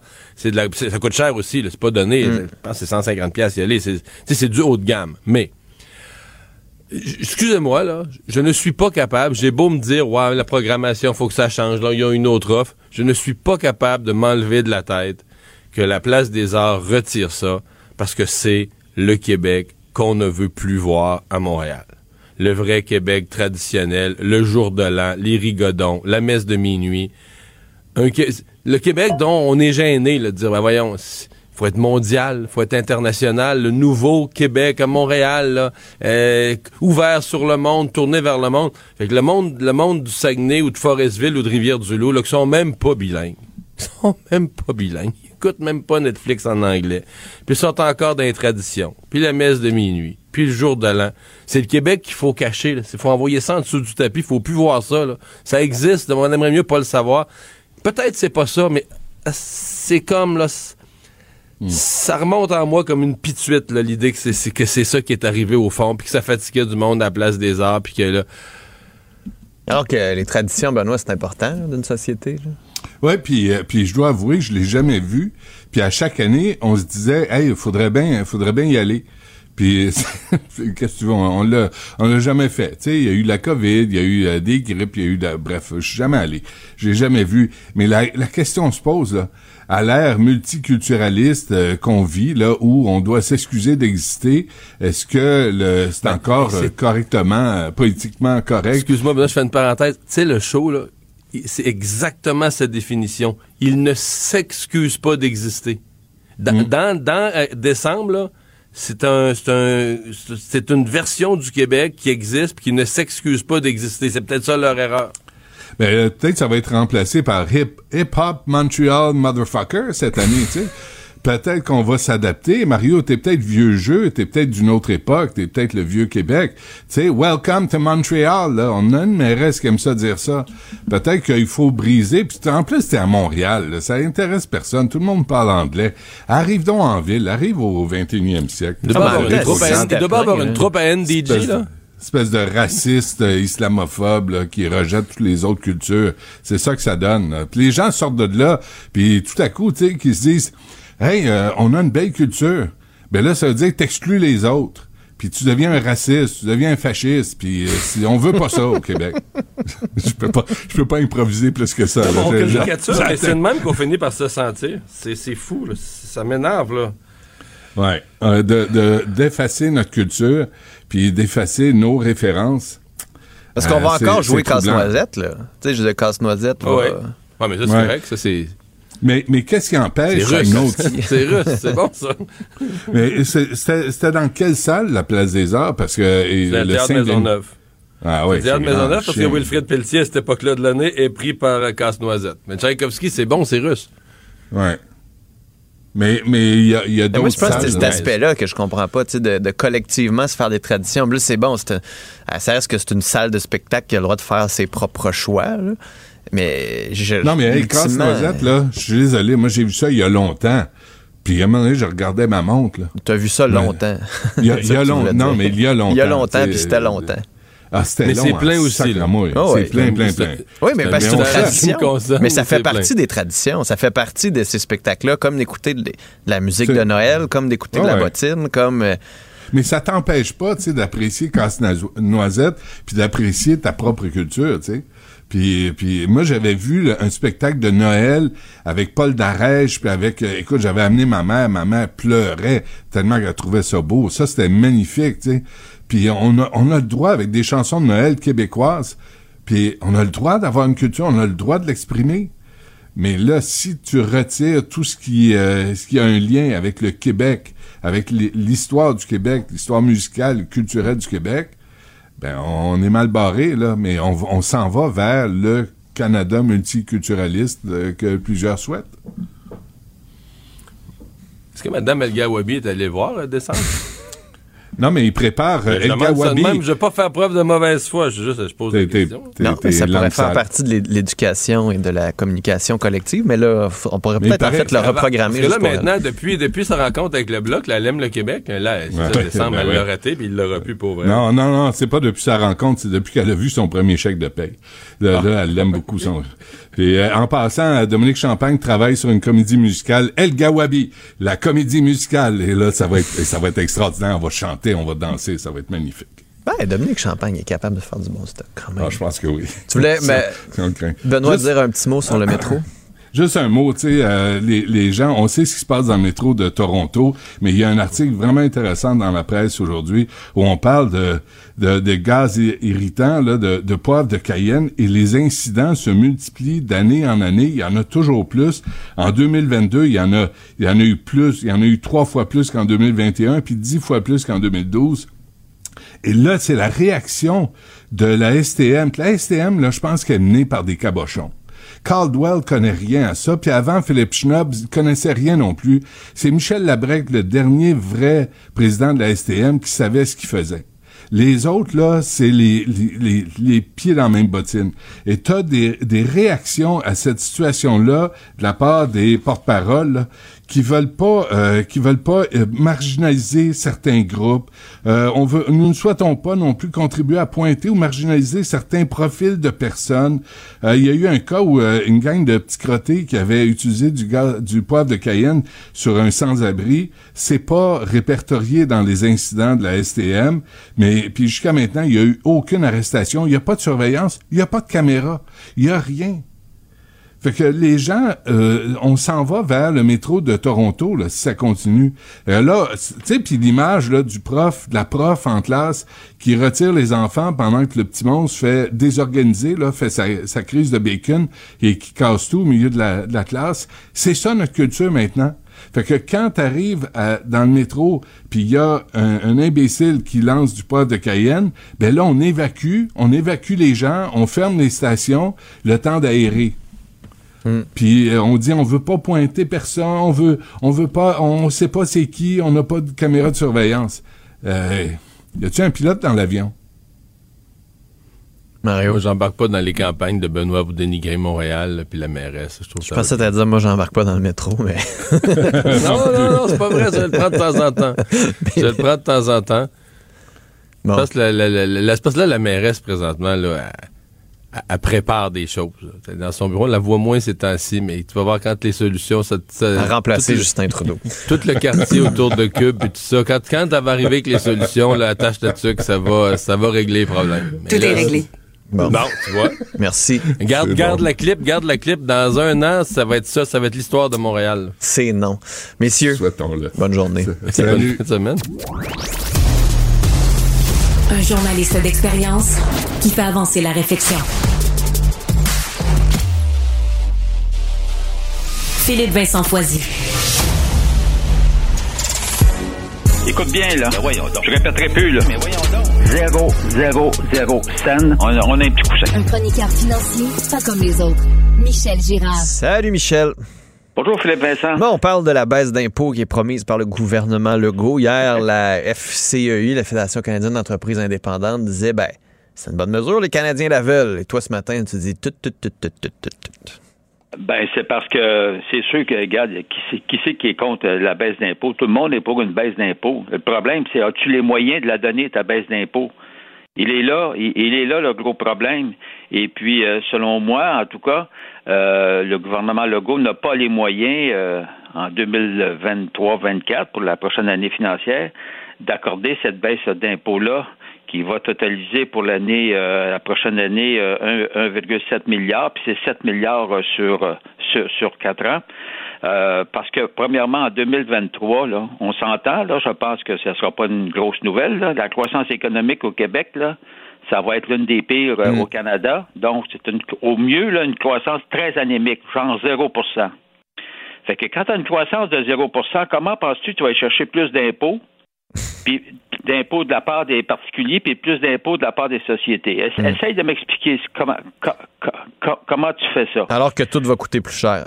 Alors que tout coûte plus cher, puis que les gens, les puis co- comment tu vas augmenter, tu vas aller chercher plus d'argent au niveau de la taxe de consommation, alors que les gens sont condamnés à, à dé- à dépenser moins pour pouvoir payer leur logement, etc. Alors, en plus de ça, tu as les frais de la dette de l'État. là. Tu sais, On le sait bien, avec la très forte hausse du taux directeur, les, tout, tout ce qui est emprunt coûte énormément plus cher. Le gouvernement du Québec, puis sa grosse dette là, de quelques 200 milliards, là, on s'entend-tu qu'elle va coûter plus cher? Ben oui. Donc, ton, service de dette là, pour payer les frais d'intérêt va, va coûter énormément plus. On est dans une année de renégociation, Philippe Vincent, des conventions collectives.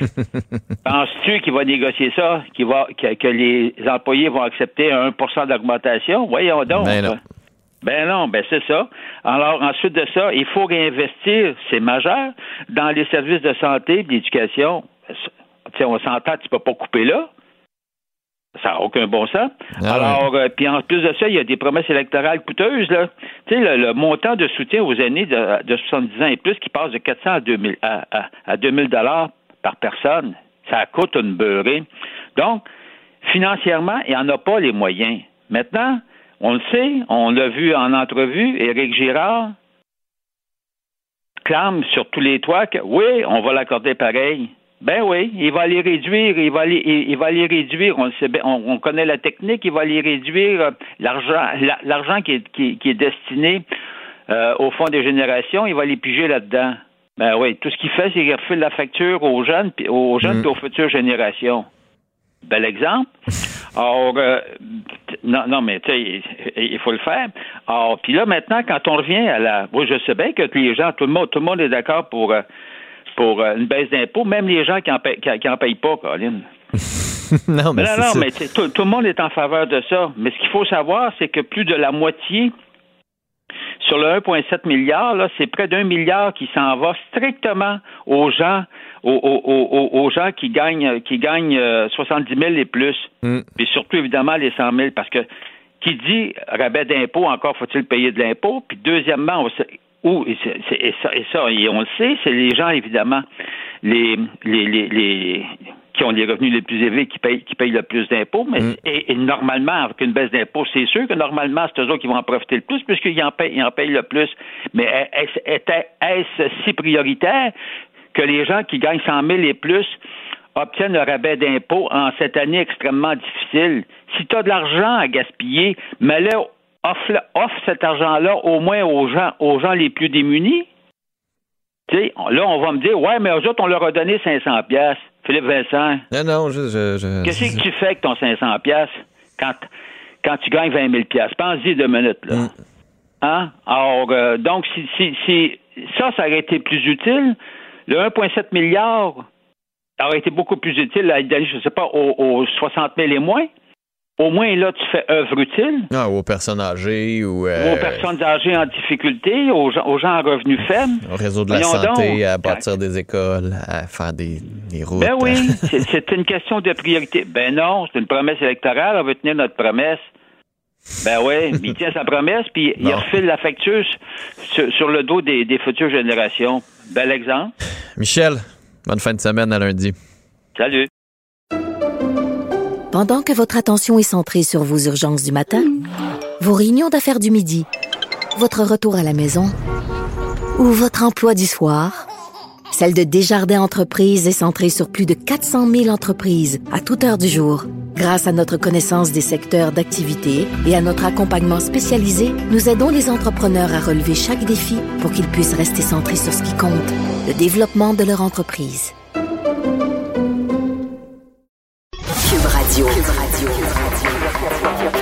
Cube Radio. Cube Radio. En direct à Salut Bonjour. Fait jaser beaucoup. On demande une enquête. On veut en savoir davantage sur l'influence de la Chine sur le Canada. Ouais, donc hier, les députés du euh, comité de la procédure de la Chambre ont voté en majorité pour que le gouvernement fasse cette enquête-là. Les libéraux s'y sont opposés. On va voir ce que Justin Trudeau va faire. Sincèrement, je doute qu'il y ait une enquête publique. Tout le monde l'a répété chez les libéraux qu'ils n'en veulent pas.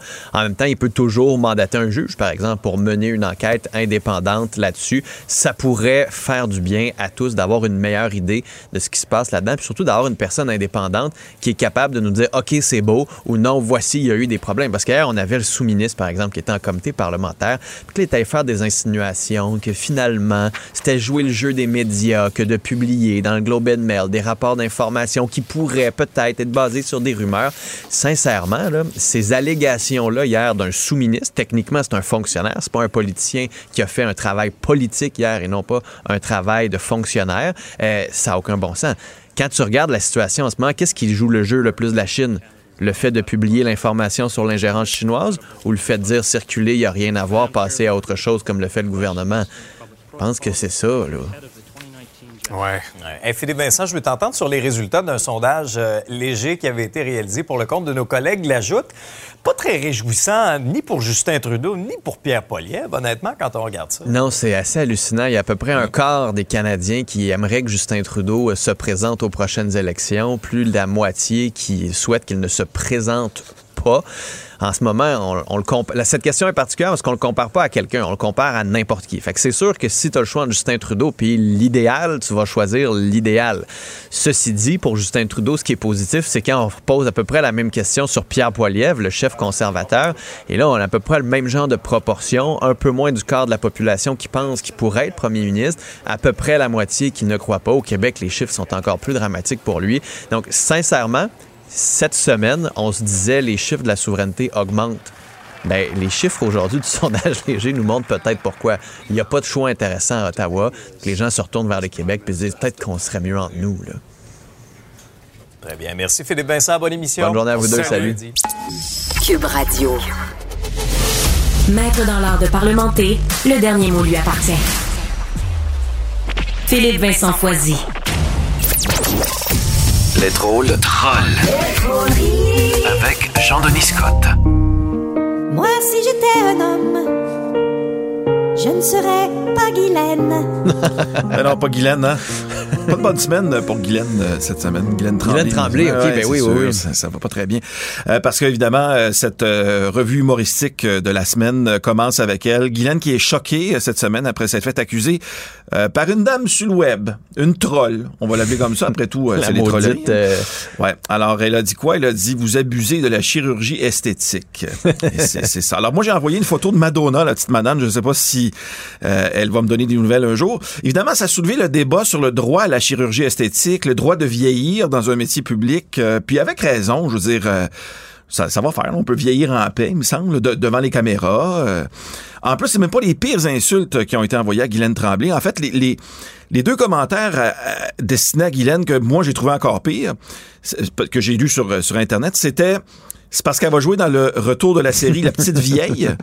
Et euh, fait que Maman est revenu finalement. Ça, c'est c'est chien, ça. C'est pas mal Oh, chien. wow, wow, wow, Et wow, Gardez vos commentaires pour vous. Puis si vous trouvez que la face de Guylaine n'est pas assez euh, à niveau euh, pour l'écran, euh, je vous invite à venir voir nos faces de radio sur la diffusion vidéo de Cube. Vous allez voir que euh, tout est une question de perspective. Je prendrai la face de Guylaine avant la mienne. Philippe Vincent, c'est presque la relâche. Et, Pour vous autres, parce que c'est la relâche si... Ah, d'accord, c'est Oui, oui, possible. oui. Bon, On le au Québec. Le jupon dépasse un peu, là, mais il y a, y a- y a la relâche dans certaines régions. Ah, Met- voilà. Mettons ça comme ça, parce que je suis un, un étranger à Montréal. Et euh, comme toutes les familles, ben, pour ceux et celles qui seront en relâche, ben, ça va enfin être le temps d'aller faire des activités qu'on n'a pas eu le temps de faire en temps normal, comme aller attendre 6h30 dans le fil à la, à la SAAQ. Mais oui. C'est épouvantable. Ce matin, en m'en venant à la station, j'ai même envisagé cette idée folle d'abandonner l'idée d'être propriétaire d'une voiture. Euh, puis d'opter pour le transport en commun, Ah peut-être. ouais, hein? Hey, Mais là, j'ai peur de me faire battre par un policier dans le métro. Là, je, je sais pas lequel des deux choisir. Là. Ouais. Ça va pas Si bien. t'étais à Toronto, tu te ferais battre par pas mal n'importe qui. Dans le- Il y a Ouais. ça, il y a ça. Petit conseil, si jamais vous savez euh, que vous devez passer à la SAAQ en, en personne, là, euh, mais que vous voulez sauver une heure, allez-y dans 10 jours, euh, parce qu'on avance l'heure le 12 mars. hein. Fait que, si tu vas la nuit, tu peux au moins T'arrives à ça. deux heures, pouf! Non, non, ben, une solution miracle quand Hey, même. merci, c'est une chance que t'es là. Ben, effectivement, bienvenue. bienvenue. Non, tu dois faire un site web là-dessus. C'est une très, très bonne idée. Très, très bonne idée. D'ailleurs, parlant de solutions miracles, il y en a peut-être une qui pourrait au moins changer le mal de place là, quand, quand tout va mal comme ça. là. Il y a Santé Canada qui a accordé le feu vert à Ad Astra Labs pour vendre légalement de la cocaïne. Alors, bon, faut dire que la décriminalisation de certains produits jusqu'à 2,5 grammes, y compris la cocaïne, euh, ça a commencé en Colombie-Britannique euh, le 31 janvier. Euh, malheureusement, c'est bien juste en Colombie-Britannique. Euh, ce qui veut dire qu'en en attendant euh, cette nouvelle-là, Guillaume le Métivierge a dit qu'il va attendre que le Québec sorte sa version avant de se lancer là-dedans. Puis en attendant, ben, il va aller voir le film Cocaine Bear. Oui! Ça, c'est spécial, hein? Basé sur une histoire vraie, hein? Oui. Savais-tu ça? Oui, euh, la réalisatrice a dit que à partir du moment où la cocaïne a été consommée, consommée par l'ours, à peu près tout ce qui vient après, c'est ça qui est de la fiction. Oui, oui, mais- Il est mort assez vite. Je mais dans le film, il y a d'autres choses qui se passent. D'ailleurs, Il je pense fou, que, hein? moi, je pense que c'est un film sur Winnie the Pooh, ça. T'as Cocaine Bear, t'as Ritalin Tigre, Prozac Porcinet, puis Cannabis Anne. Il me semble que il y a quelque chose là. Euh, parlant d'enfants, euh, évidemment, film d'enfants dans ce cas-là, il y a un enfant, lui, qui fait d'autres choses que d'écouter des euh, Cocaine, Winnie, Cocaine Winnie the Pooh. Euh, à 13-14 ans, lui, il a dit, moi, je vais aller travailler. Et euh, il a fait jaser de lui parce que non seulement il travaille euh, dans un Saint-Hubert de Québec, mais il a fait une foutue bonne impression au gérant du restaurant. Alors, bravo à ce jeune-là, parce que, en tout cas, moi, dans mon temps, le seul métier où un jeune de 14 ans ou une jeune de 14 ans pouvait gravir les échelons quand il impressionnait son gérant, c'était dans le showbiz. Ça se passait pas tout à fait de la même façon. D'ailleurs, c'est une bonne chose euh, que ce, ce petit gars-là travaille à cet âge-là, 14 ans. Pourquoi? Parce que pour être capable de rembourser une maison avant la retraite aujourd'hui, il faut l'acheter à Euh, 14 ans. c'est aussi bien de mettre de l'argent de côté euh, quand même assez Puis on rapidement. le salue, euh, ses profs qui doivent trouver ça le fun. Ben, c'est certain. En espérant évidemment que ça n'empiète pas sur, euh, Voilà, sur ses études. Sur ses champs de compétences. Euh, quelques nouvelles en rafale maintenant. L'animateur P.Y. Laure euh, quitte l'émission Deux hommes en or. Euh, devant la pénurie du euh, personnel pour le remplacer, l'animateur compte imiter un restaurant de Québec et offrir le poste à un participant de 14 ans de son autre émission, le quiz jeunesse euh, sans génie. Il y a des carcasses de porc qui ont été pendues Ben euh, oui. sous des viaducs euh, hier matin à Montréal par des activistes euh, véganes. Pourquoi? Ben, pour protester à la consommation de la viande achetée. Euh, questionné à savoir pourquoi ils ont suspendu du porc comme ça, les activistes ont répondu, as-tu vu le prix du bœuf? C'est sûr qu'on n'aurait pas mis des carcasses de bœuf. Alors, on demande aux automobilistes d'éviter le, le secteur du Vieux-Port. Des euh, Québécois victimes de virements bancaires vers l'étranger sans leur autorisation trouvent de plus en plus difficile de convaincre leur institution bancaire que c'était une fraude. Heureusement, le problème se règle assez rapidement quand les criminels se rendent compte que les Québécois ont plus de maudite scène à cause de l'inflation et des taux d'intérêt.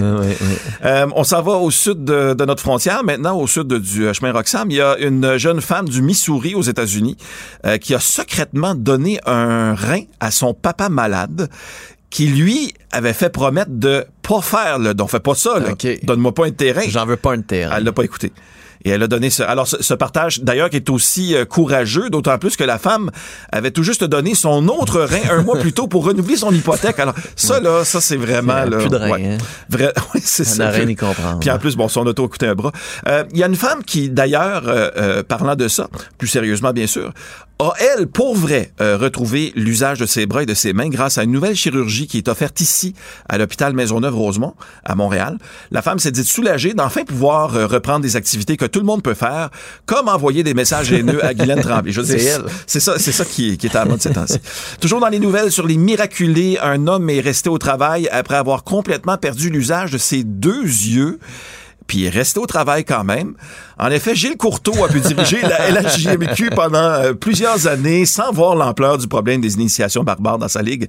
Alors, euh, bravo, bien sûr. Je n'ai rien vu. On ne m'a non, jamais rien parlé vu, rien vu du tout. On ne m'a jamais Une petite offert. rapide comme ça, la chanteuse Judith Bérard a révélé qu'elle serait en couple avec euh, Éric Lapointe. C'est ce qu'on révèle en ligne. La police a été dépêchée sur les lieux et dit contrôler la situation. En terminant, euh, les problèmes de la SAAQ et son service en ligne Saclic ont touché un de nos excellents auteurs, compositeurs, interprètes. On se laisse sur ce court extrait de Luc de la Rochelière. Avant pouvoir reprendre la route, on passe à la SAAQ. Ben oui. Six heures puis on pense en venir à bout. Mais on meurt avant, bien entendu. car ça clique, c'est fragile. Fragile, très, très fragile. Bravo, Jean-Denis. Fragile, ça clique, sachez-le. Ça fait du bien hein, ce vendredi. Ah oui, ça fait du bien, certain. Bonne, bonne semaine de relâche. Si Euh, compris ça. Oui, pour Monsieur mon fils. Ah. Ouais, c'est ça. C'est chanceux. C'est ce qui se passe cette semaine. On va faire du On Fortnite et du TikTok. Fortnite, euh, ça clique, toutes sortes de choses électroniques comme ça qui prennent une semaine. Jean-Denis, merci beaucoup d'avoir été là. Bye bon week-end. Salut. Pendant que votre attention est centrée sur cette voix qui vous parle ici, ou encore là, tout près ici, très loin là-bas,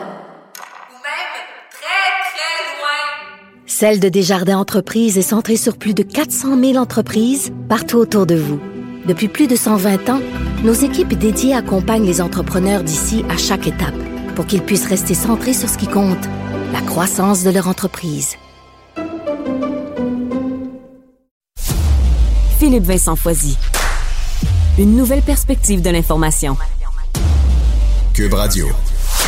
Le chef du Parti québécois, Paul Saint-Pierre Plamondon, est en Europe cette semaine. profite de la semaine de relâche pour une tournée européenne qu'il a menée euh, en Écosse, euh, en Belgique, et il est en ce moment en France. Monsieur Saint-Pierre Plamondon, bonjour. Bonjour. Euh, sur votre voyage là, qui tire à sa fin, euh, diriez-vous que vous avez accompli ce que vous cherchiez à accomplir? Ben, c'est un point de départ. euh, ce qu'on fait, c'est on réactive la diplomatie indépendantiste. Puis comme première euh, tournée, c'est euh, vraiment réussi en raison du nombre de tribunes qu'on a eues qui font rayonner le Québec, notamment dans les médias, mais également on constate un grand nombre de politiciens d'influence, notamment ici en France, tant à gauche qu'à droite, qui ont du temps pour le Parti québécois, ont du temps pour entendre parler de la situation politique au Québec sous l'angle indépendantiste. Donc oui, c'est un succès, on, on en est très fiers, mais c'est le début, c'est le point de départ de d'autres choses qui sera encore plus euh, euh, large comme, euh, comme initiative là, dans les années à venir. Hmm. Qu'est-ce qu'ils vous disent, ces, ces gens-là, quand vous leur parlez, là, ces politiciens-là, sur le. C'est quoi leur vue du projet indépendantiste? Est-ce que c'est bon, ben, c'est bien, tant mieux si ça vit encore? Est-ce que c'est sont, sont sympathiques? Sont, est-ce que c'est comme rendu une curiosité? Euh, Ça, ça ressemble à quoi leurs leurs questions et leurs préoccupations? Ben, ça dépend vraiment du pays. hein. En Angleterre, je peux pas dire que j'ai été accueilli chaleureusement avec mes questions de serment au roi d'Angleterre, puis euh, celle de l'indépendance du Québec. En Écosse, il y avait énormément d'intérêt pour le serment au roi euh, et beaucoup, beaucoup de questions qui tentent de faire des parallèles entre le mouvement écossais et le mouvement québécois, ce qui, bien entendu, euh, a ses limites, là, parce que ce sont des contextes différents. Et en France, il y a simplement une amitié, mais qui est évidente entre le Québec et la France, euh, et il y a une sympathie pour la question de l'avenir du français. Donc, euh, les questions portent souvent sur l'état du français et de la culture québécoise dans cet environnement fortement mondialisé euh, et comment les liens France-Québec, comment l'indépendance du Québec pourrait assurer une pérennité à une langue française qui euh, euh, perd plusieurs points là, euh, dans euh, les euh, mesures de Statistique Canada. Ben, Avez-vous rencontré en France des députés qui sont d'accord avec votre, votre position politique, puis avec la souveraineté, puis qui, qui souhaiteraient ça? C'est-à-dire que je, je me garde, évidemment, c'est le retour de la diplomatie péquiste en Europe. Je me garde de demander des prises de position à mes interlocuteurs, mais je mesure s'ils ont de la sympathie pour le destin des Québécois francophones, pour le destin du français en Amérique. Et euh, souvent, on m'offre euh, une collaboration pour la suite, c'est-à-dire que cette sympathie-là, cette volonté de soutenir le Québec, cet amour, je dirais même du Québec, c'est-à-dire c'est vraiment de l'amitié. Ça, c'est indéniable et c'est une base avec laquelle travailler. Euh, et je réponds à toutes les questions justement sur l'indépendance, sur les options. J'ai parlé d'ailleurs de ma proposition qu'on ait une commission sur l'avenir du Québec, proposition qui a été refusée par le premier ministre François Legault. Il pose des questions sur euh, ces dynamiques-là. Ils sont très curieux, mais je me garde de demander une prise de position parce qu'on est en diplomatie ici. Euh, c'est pas nécessairement leur rôle là, de se prononcer, mais il y a une curiosité et un intérêt qui est indéniable. Hmm. Puis en Écosse, est-ce que vous avez rencontré la, la première ministre euh, bon, qui, va, qui va démissionner, là, en sortante? là? Non, j'ai euh, ren- rencontré l'ancien premier ministre, M. Salmon, mais du côté de, de- du SNP, on a malheureusement planifié le voyage avant une période de turbulence très importante qui amène Mme Sturgeon à quitter ses fonctions, mais qui amène également une course à la chefferie et toutes sortes de, de dynamiques à l'interne. là. Donc, euh, on En même est temps, c'est pas, une même occasion, euh, c'est pas une occasion le fun de participer avec eux ou de, de- de soutenir le parti, puis de, pas, de, de les, Non, de- les aider ou de, les- leur taper dans le dos en disant c'est ça, ça on en a connu nous autres aussi au PQ là, des partis euh, des, des, des Ouais. phases tumultueuses. là. Je vous invite à lire les quotidiens écossais depuis une semaine. Là. Ça ressemble euh, à, à plus qu'une partie de plaisir. là. Donc, euh, il y a un contexte spécifique temporaire en Écosse, mais ça ne nous a pas empêché de donner des conférences, de rencontrer informellement des gens, euh, de parler dans les médias. On a quand même fait de grandes entrevues d'une heure avec trois des quatre quotidiens principaux de l'Écosse. Euh, donc, comme je disais, c'est un point de départ à chaque endroit. On réactive euh, des liens et on aura l'occasion de maintenir cet effort-là puis de développer notre diplomatie à chacun de ces endroits-là et peut-être dans d'autres pays la prochaine fois également. Hmm. Puisque ce serait quoi les prochaines étapes? Ben, les prochaines étapes, c'est que à chacun des endroits où on est allé, on a reçu des invitations pour d'autres choses, d'autres événements, des formes de coopération. Donc, on prend tout en note et le- c'est tout simplement de faire un suivi sur des amitiés qu'on est en train de bâtir, des collaborations qui peuvent être utiles parce que dans le cas de l'Écosse, on se pose des questions similaires sur euh, les aspects juridiques autour de l'indépendance, les aspects de l'organisation de la société au soutien de l'indépendance. Dans le cas de la France, euh, on se pose les mêmes questions sur euh, la promotion de la culture vis-à-vis ce qu'on peut qualifier d'impérialisme culturel anglo-américain. Les Français se posent des questions similaires aux Québécois. Donc, ces collaborations-là ont émergé. Les possibilités de collaboration dans l'avenir ont été mentionnées dans les rencontres. Notre plan de match, c'est simplement de faire un suivi, puis de faire atterrir certains de ces projets-là, mais il y en a plusieurs. Vraiment, sans exagérer, c'est une tournée qui suscitait un, un intérêt sincère. Hmm. Donc, euh, de ça peut, peut découler plein de collaborations sur des sujets où est-ce qu'on a des questions qui se posent au même moment. J'imagine que vous avez quand même vu les sondages cette semaine sur, euh, bon, vous en, en particulier, mais surtout sur l'option souverainiste, là, qui, qui a augmenté un peu, qui est rendu à 38% euh, le non toujours à 51 à peu près. Est-ce que, selon vous, cette augmentation-là dans ceux et celles qui sont en faveur du oui, en faveur de la souveraineté, c'est quoi les éléments qui font ça? Est-ce que c'est vous, votre style politique? Est-ce que c'est le gouvernement Trudeau qui est tout croche? Est-ce que c'est le fait qu'on le voyait hier avec des sondages dans la joute, là, tant, Poilievre, tant Pierre Poilievre que Justin Trudeau n'intéressent pas les, Québécois? Est-ce que qu'est-ce que vous diriez en ce moment qui sont les, ingrédients principaux de cette montée de la, de la, souveraineté? Il y a de quoi euh, que il y a une explication au fait que les Québécois ne s'intéressent pas ni à M. Poliev ni à M. Trudeau, c'est que ces deux personnes-là ne s'intéressent pas au Québec. C'est que le, retour de l'indépendance, il est structurel. On n'a pas le poids politique pour exercer notre influence et aller chercher ce qu'on a de besoin sur ce qui est fondamental vis-à-vis Ottawa.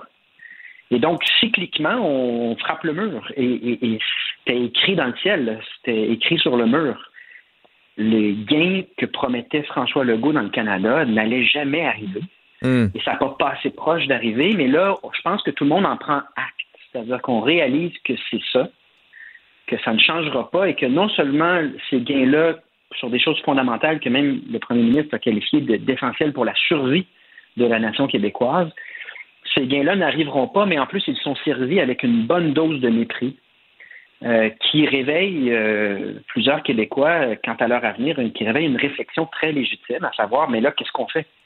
Est-ce qu'on accepte qu'il nous manque 5 milliards en santé, qu'on contrôle absolument rien au niveau linguistique, culturel, à chaque fois qu'on demande un peu de, respecter la spécificité québécoise, on ne l'obtient pas? Roxane, le rapport d'impôt unique, est-ce qu'on accepte tout ça passivement? Est-ce qu'on accepte d'une certaine manière le déclin linguistique et culturelle que nous réserve le Canada ou est-ce qu'on regarde les choses en face hmm. et, on reprend un cycle euh, du camp du oui, puis moi, je suis celui, je suis celui qui euh, fait la promotion. Votre budget, votre budget de l'an 1, il arrive-tu bientôt? Il arrive quand ce budget-là? Je fais, je fais, j'ai promis une annonce là-dessus euh, lors du congrès, donc je ne veux pas me moto. vous vous scouperez pas ce matin. Sur les annonces. Ah, Exactement, c'est ça. J'ai promis une annonce lors du congrès qui portera là sur euh, les chantiers qu'on entreprend euh, pour euh, les prochaines années. Paul Saint-Pierre Plamondon, merci d'avoir été là, puis bonne fin de voyage. Pendant que votre attention est centrée sur vos urgences du matin, vos réunions d'affaires du midi, votre retour à la maison ou votre emploi du soir, celle de Desjardins Entreprises est centrée sur plus de 400 000 entreprises à toute heure du jour. Grâce à notre connaissance des secteurs d'activité et à notre accompagnement spécialisé, nous aidons les entrepreneurs à relever chaque défi pour qu'ils puissent rester centrés sur ce qui compte, le développement de leur entreprise.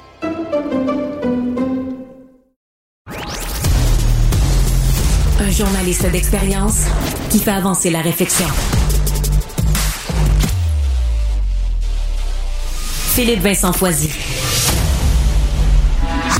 on est tous un peu indignés et surpris. Carte blanche. C'est pas surprenant qu'ils se réveillent avec de mauvaises surprises et qu'ils n'ont juste pas trouvé le courage de dire non. La carte blanche de Stéphane Bureau. Salut Stéphane. Bonjour Philippe Vincent. Alors, euh, c'est la chronique Olaf Scholz s'en va à Washington. Oui, M. Schultz goes to Washington. En fait, je pense qu'il fera moins de bruit dans la capitale américaine que Paul Saint-Pierre Plamondon risque d'en faire à Paris. Euh, chose certaine, euh, Saint-Pierre Plamondon veut en faire, veut mousser la question de la souveraineté et rappeler à ses interlocuteurs français, dont François Hollande. Je ne sais pas si tu as vu passer la, photo, je pense que c'était euh, ce week-end de la rencontre au sommet entre l'ancien président et M. Saint-Pierre Plamondon. Donc, je pense qu'il avait l'intention de, de, faire mousser la présence du Québec, comme je le disais, mais aussi la sienne comme interlocuteur privilégié à titre de chef du Parti québécois, de nous rappeler peut-être que la, souveraineté brille davantage dans les yeux de nos interlocuteurs lointains que chez les électeurs québécois. Euh, mais il est clair et évident, en tout cas, que ça aura probablement chez nous, en tout cas, plus d'impact que pourrait en avoir ou risque d'en avoir la visite du chancelier allemand en Allemagne parce qu'on fait tout pour rendre ça extrêmement discret. Visite de deux jours annoncée aussi en catimini à la dernière seconde. À peine deux lignes de communiqué de presse pour dire euh, Mr. Schultz goes to uh, Washington. Aucun journaliste officiellement, je pense, ne l'accompagne. Il n'y aura pas de dîner d'État ou même de conférence de presse conjointe avec le président Biden. c'est, euh, comment je pourrais dire ça, c'est l'anti-visite d'un grand chef d'État à Washington qui, en général, profite de ces événements pour euh, ben, faire mousser sa stature internationale et enchaîner ce qu'on appelle les, les photo-ops avec tous les représentants du, pouvoir dans la capitale. Ici, on est davantage dans ce que j'appellerais de la frugalité diplomatique. À peine euh, une euh, photo hier volée du chancelier qui montait à bord de son avion au départ pour la capitale américaine. Euh, un peu plus, si on pourrait on pourrait penser à ces visites surprises. Euh, je ne sais pas si tu as d'ailleurs déjà été euh, partie d'une opération où on accompagne en secret le chef d'État, mais euh, opération donc surprise dans une zone de guerre, comme donc le Pour des raisons de sécurité, on ne l'a pas annoncé, puis. Exact, exact, exact. comme Joe Biden en Ukraine il y a une douzaine de jours, ou quand le premier ministre du Canada débarquait en Afghanistan pour encourager les soldats. Euh, on s'entend, le parallèle est peut-être un peu gros. Washington n'est pas une zone de guerre, mais c'est pas nécessairement un territoire ami pour les Allemands qui, derrière leur sourire un peu coincé, ne sont pas parfaitement, surtout, alignés avec les Américains. Euh, on peut se rappeler peut-être d'ailleurs de la dernière conférence de presse conjointe entre euh, l'Allemand et le président américain lors de la visite du chancelier à Washington. Le président Biden avait annoncé au monde qu'en temps et lieu, le pipeline Nord Stream arrêterait de transporter du gaz russe vers l'Europe. Puis quand un journaliste avait dit oui, mais c'est pas vous qui le contrôlez, comment vous pouvez être certain de ça? Il avait dit surveillez-moi, vous allez voir, ça, va arriver.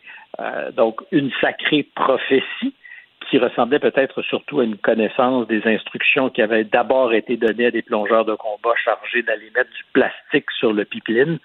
Euh, soudain, donc c'est la réalité aujourd'hui, les Allemands ne sont plus dépendants des Russes pour leur gaz. Ils le sont absolument plus puisqu'il n'y a rien, pas une goutte de gaz. En fait, le gaz, euh, il est dans ce cas-ci gazeux, pas liquide, mais c'est justement les Américains qui sont en mesure de leur en donner beaucoup de gouttes euh, de gaz liquide, liquéfié, qui doit ensuite être détendu une fois qu'il arrive en Europe. Très bonne transaction pour les producteurs américains. Et une nouvelle forme de dépendance entre euh, les Allemands et leurs nouveaux mécènes intéressés, c'est-à-dire les Américains qui contrôlent maintenant le robinet. Euh, ça a un impact en cascade sur l'économie allemande. D'abord, les coûts d'énergie sont beaucoup, beaucoup plus élevés que ce qu'ils étaient avant. Euh, et des grands producteurs industriels se posent de sérieuses questions dans un contexte où l'approvisionnement énergétique est menacé ou en tout cas fragilisé. Il y en a plusieurs qui pensent rapprocher des sources d'énergie et pour ne pas le dire, des États-Unis où il y a, comme au Canada d'ailleurs, abondance de ressources énergétiques, que ce soit d'électricité, du pétrole. En fait, l'électricité, les Américains en produisent avec du pétrole, du charbon ou mm. un peu avec de l'énergie nucléaire, mais il reste qu'il y a aux États-Unis. Il y a du gaz. il y a du gaz, exactement. Dans le sud, euh, en Louisiane, en Alabama, euh, de très, très, très gros efforts de racolage qui sont faits, par exemple, auprès de constructeurs automobiles. Euh, les Allemands, de plus en plus, s'installent dans le sud des États-Unis et l'Alabama est une destination de plus en plus convoitée. Des travailleurs qualifiés, pas chers, et des approvisionnements énergétiques très importants. Donc, euh, les, dominos euh, sont tombés et il se trouve que ça favorise les Américains euh, sur des enjeux qui nous concernent tous en public, les alliés donc américains et allemands sur la même longueur d'onde sur la question ukrainienne, mais en privé, je pense que c'est loin d'être aussi harmonieux qu'on pourrait l'imaginer. Euh, d'abord parce qu'il y a des euh, manifestations en Allemagne, il n'y a pas unanimité sur la question de l'appui de l'Allemagne au conflit en Ukraine. À Berlin, la semaine dernière, le week-end dernier, 13, 15 000 personnes, dans un monde où on manifeste pas beaucoup, c'est quand même pas mal de, chaussures dans la rue. Euh, les Français le font quand ils se mobilisent euh, en particulier contre la réforme des, des, retraites. Mais euh, en Allemagne, ça fait longtemps qu'on n'a pas vu de grands mouvements de mobilisation. Il y en avait eu au début de la guerre en Irak. Et aujourd'hui, en fait, c'est ce que je te dis sur Berlin le week-end dernier, c'est la suite de plein de petites manifestations qui se déroulent surtout dans la portion est de l'Allemagne, l'ancienne Allemagne de l'Est. Et c'est un contexte divisif que les Allemands, depuis la, réunification, n'aiment pas aviver. Euh, pour eux, très important de, faire en sorte que cette, euh, cette euh, fracture ou cette déchirure qui existe entre les deux Allemagnes soit totalement cotérisé, euh, ce qui euh, est apparemment le cas, mais on ne veut pas faire revivre une division entre l'Allemagne de l'Est et l'Allemagne de l'Ouest. Or, c'est à l'Est que ça proteste le plus. Euh, il est donc important de, de, de calmer aussi ce mouvement-là. L'affaire des tanks est une illustration aussi de ce qu'entre Américains et Allemands, on n'est pas sur la même longueur d'onde. Le chancelier était très réfractaire à envoyer des, des tanks léopards comme le Canada le fait. On sait qu'on va changer le cours de la guerre. On a envoyé deux chars et demi là-bas. Euh, mais c'était des gestes, au-delà de, mon ironie, symboliques, pour faire pression sur euh, les Allemands. Quand je dis réfractaire, le chancelier ne voulait pas, parce qu'il ne voulait pas euh, qu'il y ait une perception de ce que on augmentait le ton ou qu'on ajoutait de, la pression. Euh, je pense que la spirale vers le haut, les Allemands la craignent. Et euh, c'est finalement le président Biden qui a dit on va envoyer des chars Abraham. Il avait dit qu'il ne voulait pas le faire.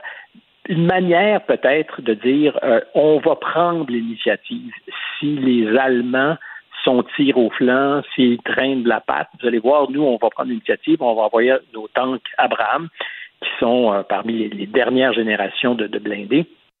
Et finalement, de guerre lasse, le chancelier dit OK, on va le faire nous aussi. Euh, L'Allemagne avait annoncé dans les jours qui ont suivi, euh, en février, mars dernier, suivi l'invasion de l'Ukraine par la Russie, avait annoncé une substantielle augmentation de son budget de la défense pour se mettre à niveau après des années où il n'avait pas fait grand-chose. Or, un an plus tard, il s'est rien passé. Il n'y a pas eu de mise à niveau, puis on ne voit pas le début de l'affaire parce que le contexte financier en Allemagne comme ailleurs a changé radicalement. Euh, emprunter de l'argent coûte de plus en plus cher. C'était plus ou moins gratis l'année dernière. Ce ne l'est plus cette année. Euh, la marge fiscale de tous les États européens s'est érodée considérablement parce que les coûts de l'énergie ont augmenté. Euh, donc, les Allemands, euh, après avoir dit on va tout faire pour euh, lever le bouclier, se rendent compte qu'il y a un prix associé à ça, puis dans un contexte économique fragile, la fierté de l'Allemagne, c'est ses finances publiques, c'est sa base industrielle. donc, se disent, est-ce qu'on a vraiment les moyens du programme qu'on a annoncé? Puis ce ne sont pas les seuls. pas très loin, en Italie, Mme Meloni, même si sur la question ukrainienne a dit qu'il n'y a aucun doute, ses partenaires dans sa coalition, eux en ont. Euh, et, et commencent à questionner euh, cette guerre et le jusqu'au boutisme de cette guerre. Donc, euh, je pense que sous le, le glacis de l'entente harmonieuse entre alliés, il y a beaucoup de choses qu'on n'entend pas, mais qui se disent est-ce qu'on doit aller jusqu'au bout de la logique de guerre au nom de l'Ukraine?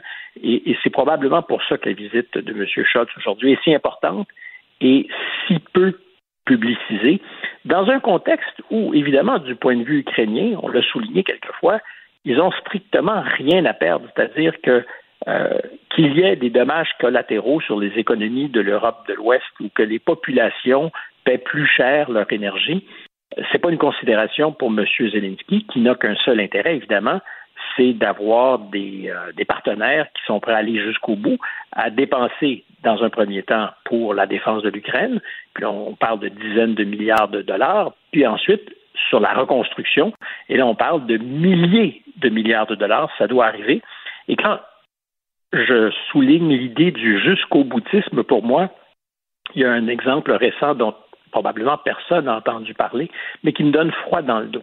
Il y a un journaliste anglais correspondant étranger qui travaille pour la NBC. Donc, on s'entend, on est euh, dans le monde de la, presse, ce plus conventionnel, euh, des gens patentés, euh, dont on ne doute pas en haut lieu de ce qu'ils comprennent tous les messages. Or, ce journaliste, Kerr Simons, est allé est allé sur le terrain. Il s'est rendu du côté de ce que les Russes contrôlent maintenant, c'est-à-dire la Crimée.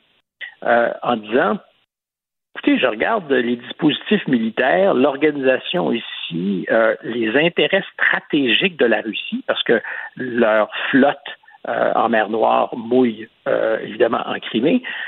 Et ça ne me donne pas l'impression qu'ils vont lâcher le morceau, puis ça me donne surtout pas l'impression qu'ils sont désorganisés. Donc, je vous le dis, comme correspondante, il n'y en a pas eu beaucoup qui se sont rendus en territoire russe, je mets des guillemets évidemment, puisque la Crimée théoriquement appartient encore à l'Ukraine.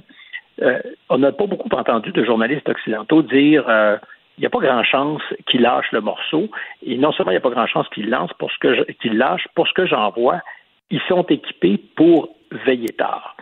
Or, ça a beaucoup déplu. Et je te dis, ça donne froid dans le dos parce que immédiatement, ce journaliste s'est retrouvé sur la fameuse liste noire qui circule euh, est-elle officiellement sponsorisée par le gouvernement ukrainien? On peut se poser des questions. Chose certaine, c'est une liste noire sur laquelle on retrouve euh, les noms et souvent les coordonnées de ceux qui sont les empêcheurs de ronronner en rond, pardonne ici euh, le pléonasme, mais c'est de ça qu'il s'agit. toute personne qui se met en travers des intérêts de ce qui est considéré à, à Kiev comme essentiel peut se retrouver sur cette liste. Il y a plein d'ailleurs d'opposants au régime en Ukraine qui sont sur cette liste. Ce qui est fâcheux, c'est qu'il y en a qui sont morts. Il y en a qui ont été tués. Euh, et il y a des législateurs américains qui sont aussi, parce qu'ils s'opposent au conflit, qui se retrouvent sur cette liste. Alors évidemment, ils ne sont pas morts, mais ça, ça goûte bizarre. Et là, tu as un journaliste qui, de retour du terrain, se retrouve sur cette liste. ça dit quelque chose de ce que, évidemment, parce que c'est une, question de vie ou de mort pour les Ukrainiens, ils ne feront aucun compromis. Et euh, je reviens à notre prétexte de conversation ou de monologue parce que j'ai l'impression que je parle comme défoncé ce matin.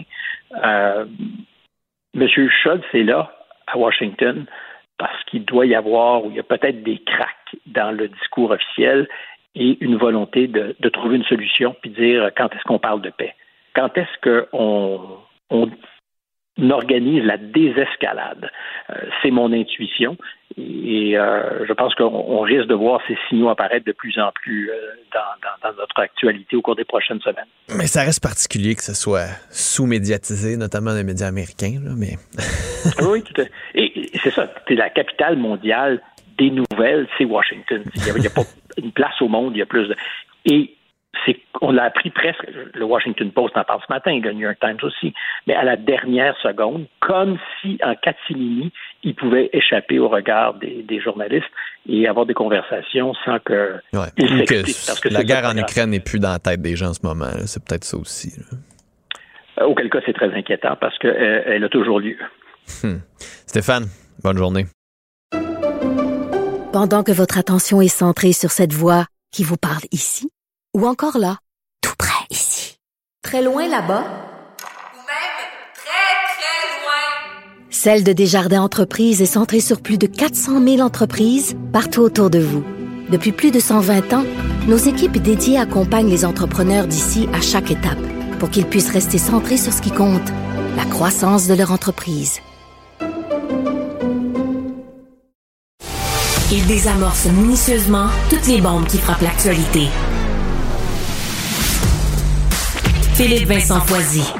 Parlons un peu du euh, centre-ville de Montréal, de restauration, euh, parce que on a beaucoup parlé ici du centre-ville, autour du Archambault, parc Émilie-Gamelin. T'es pas loin du quartier latin, comme d'un quartier euh, peu mal famé, avec les constructions, avec l'itinérance, le fait qu'on n'arrive pas à développer. Le Archambault quitte, les commerces s'y peinent sur la rue Sainte-Catherine, mais vraiment pas loin de ça dans le quartier latin, il y a un nouveau restaurant qui va ouvrir. Ça s'appelle le euh, Molière. En fait, euh, c'est déjà ouvert. C'était prévu euh, en février, cette ouverture-là, qui est pilotée quand même par des gros noms de la restauration. Daniel Vizina est chef consultant. Antonin Mousseau-Rivard est directeur gastronomique.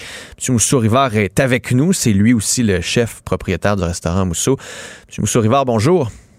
Bonjour. C'est quoi ce, ce projet-là dans le quartier latin d'un resto que vous appelez Molière? Racontez-nous ce projet-là. là je vous explique. En fait, euh, le, nom du restaurant, c'est le Molière par Mousseau. Euh, parce que moi, déjà, j'ai le restaurant Le Mousseau, qui est sur la rue Ontario, euh, pas loin du Molière, justement. Et puis, je voulais, en fait, c'est un, projet, en fait, auquel j'ai adhéré. Là, on m'a approché euh, le- l'année dernière et puis euh, j'ai vraiment cliqué avec euh, Jean Pilote, là, qui est le- le- l'instigateur de ce projet, qui était en fait euh, qui, qui- est en fait le- comme projet en fait d'ouvrir une énorme brasserie adjacente au euh, au euh, théâtre Saint-Denis et puis de, de, faire euh, de redonner un peu les lettres de noblesse à la pas à la à, la gastronomie en fait de brasserie française. Donc euh, c'est sûr que c'est un gros pari parce que c'est un quartier comme vous le dites qui est vraiment en train de je, je pourrais pas dire de connaître ses, ses pires jours, mais je veux dire, c'est, sûr qu'on n'est plus euh, au beau quartier latin qu'on avait là, il y a une certaine époque. Là, Je- vous dites, c'est sûr qu'il y a beaucoup d'itinérance, de drogue et, et de travaux surtout là, qui viennent viennent un peu euh, salir le quartier. Mais euh, en même temps, nous, on a pris le pari d'ouvrir quelque chose dans ce coin-là en se disant que dans les prochaines années, nous, on croit au changement de ce quartier-là. On l'a vu dans plusieurs euh, dans plusieurs quartiers à Montréal, des, des, des- quand, quand la, la ville, malheureusement, euh, fait d'énormes travaux, comme ils sont en train de faire un peu dans le coin, souvent, malheureusement, ça ferme des rues. Ouais. Et souvent, ce que ça fait, c'est que ça ferme des commerces. Euh, malheureusement, c'est la loi du plus fort qui, qui gagne un peu dans, ce- dans cette situation-là. C'est dommage pour les entrepreneurs qui ont des petits commerces qui vont devoir fermer, mais quand la, la ville ferme des rues comme ça pour des travaux majeurs, ben qu'est-ce qui se passe? C'est que les, les- les- les petits restaurants ou les petits commerces habituellement ferment, ce qui est une mauvaise chose. Mais au bout du chemin, après ça, habituellement, on l'a vu dans le quartier des spectacles, on l'a vu sur Saint-Denis, euh, en haut de Sherbrooke. Habituellement, ça, ça- il y, a- il y a comme un, la, il y a le, le Vous êtes dans le plus long pluie, terme. là. Là. Vous êtes comme dans, l'optique que d'ici 3-4 ans, l'investissement aujourd'hui sera peut-être pas bon l'année prochaine, mais dans 3-4 ans, ça va vraiment valoir la peine. là.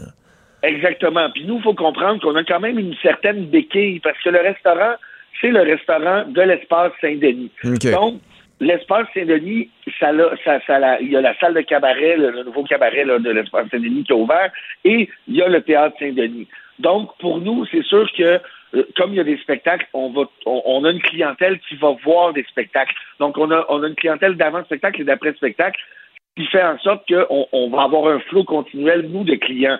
Euh, mais on sait que, moi, je vous parle parce que je sais qu'en fait, que la rue Saint-Denis entre Maisonneuve et Ontario, là, c'est Maisonneuve qui est fermée en ce moment, mais prochainement, ça va être la rue Saint-Denis.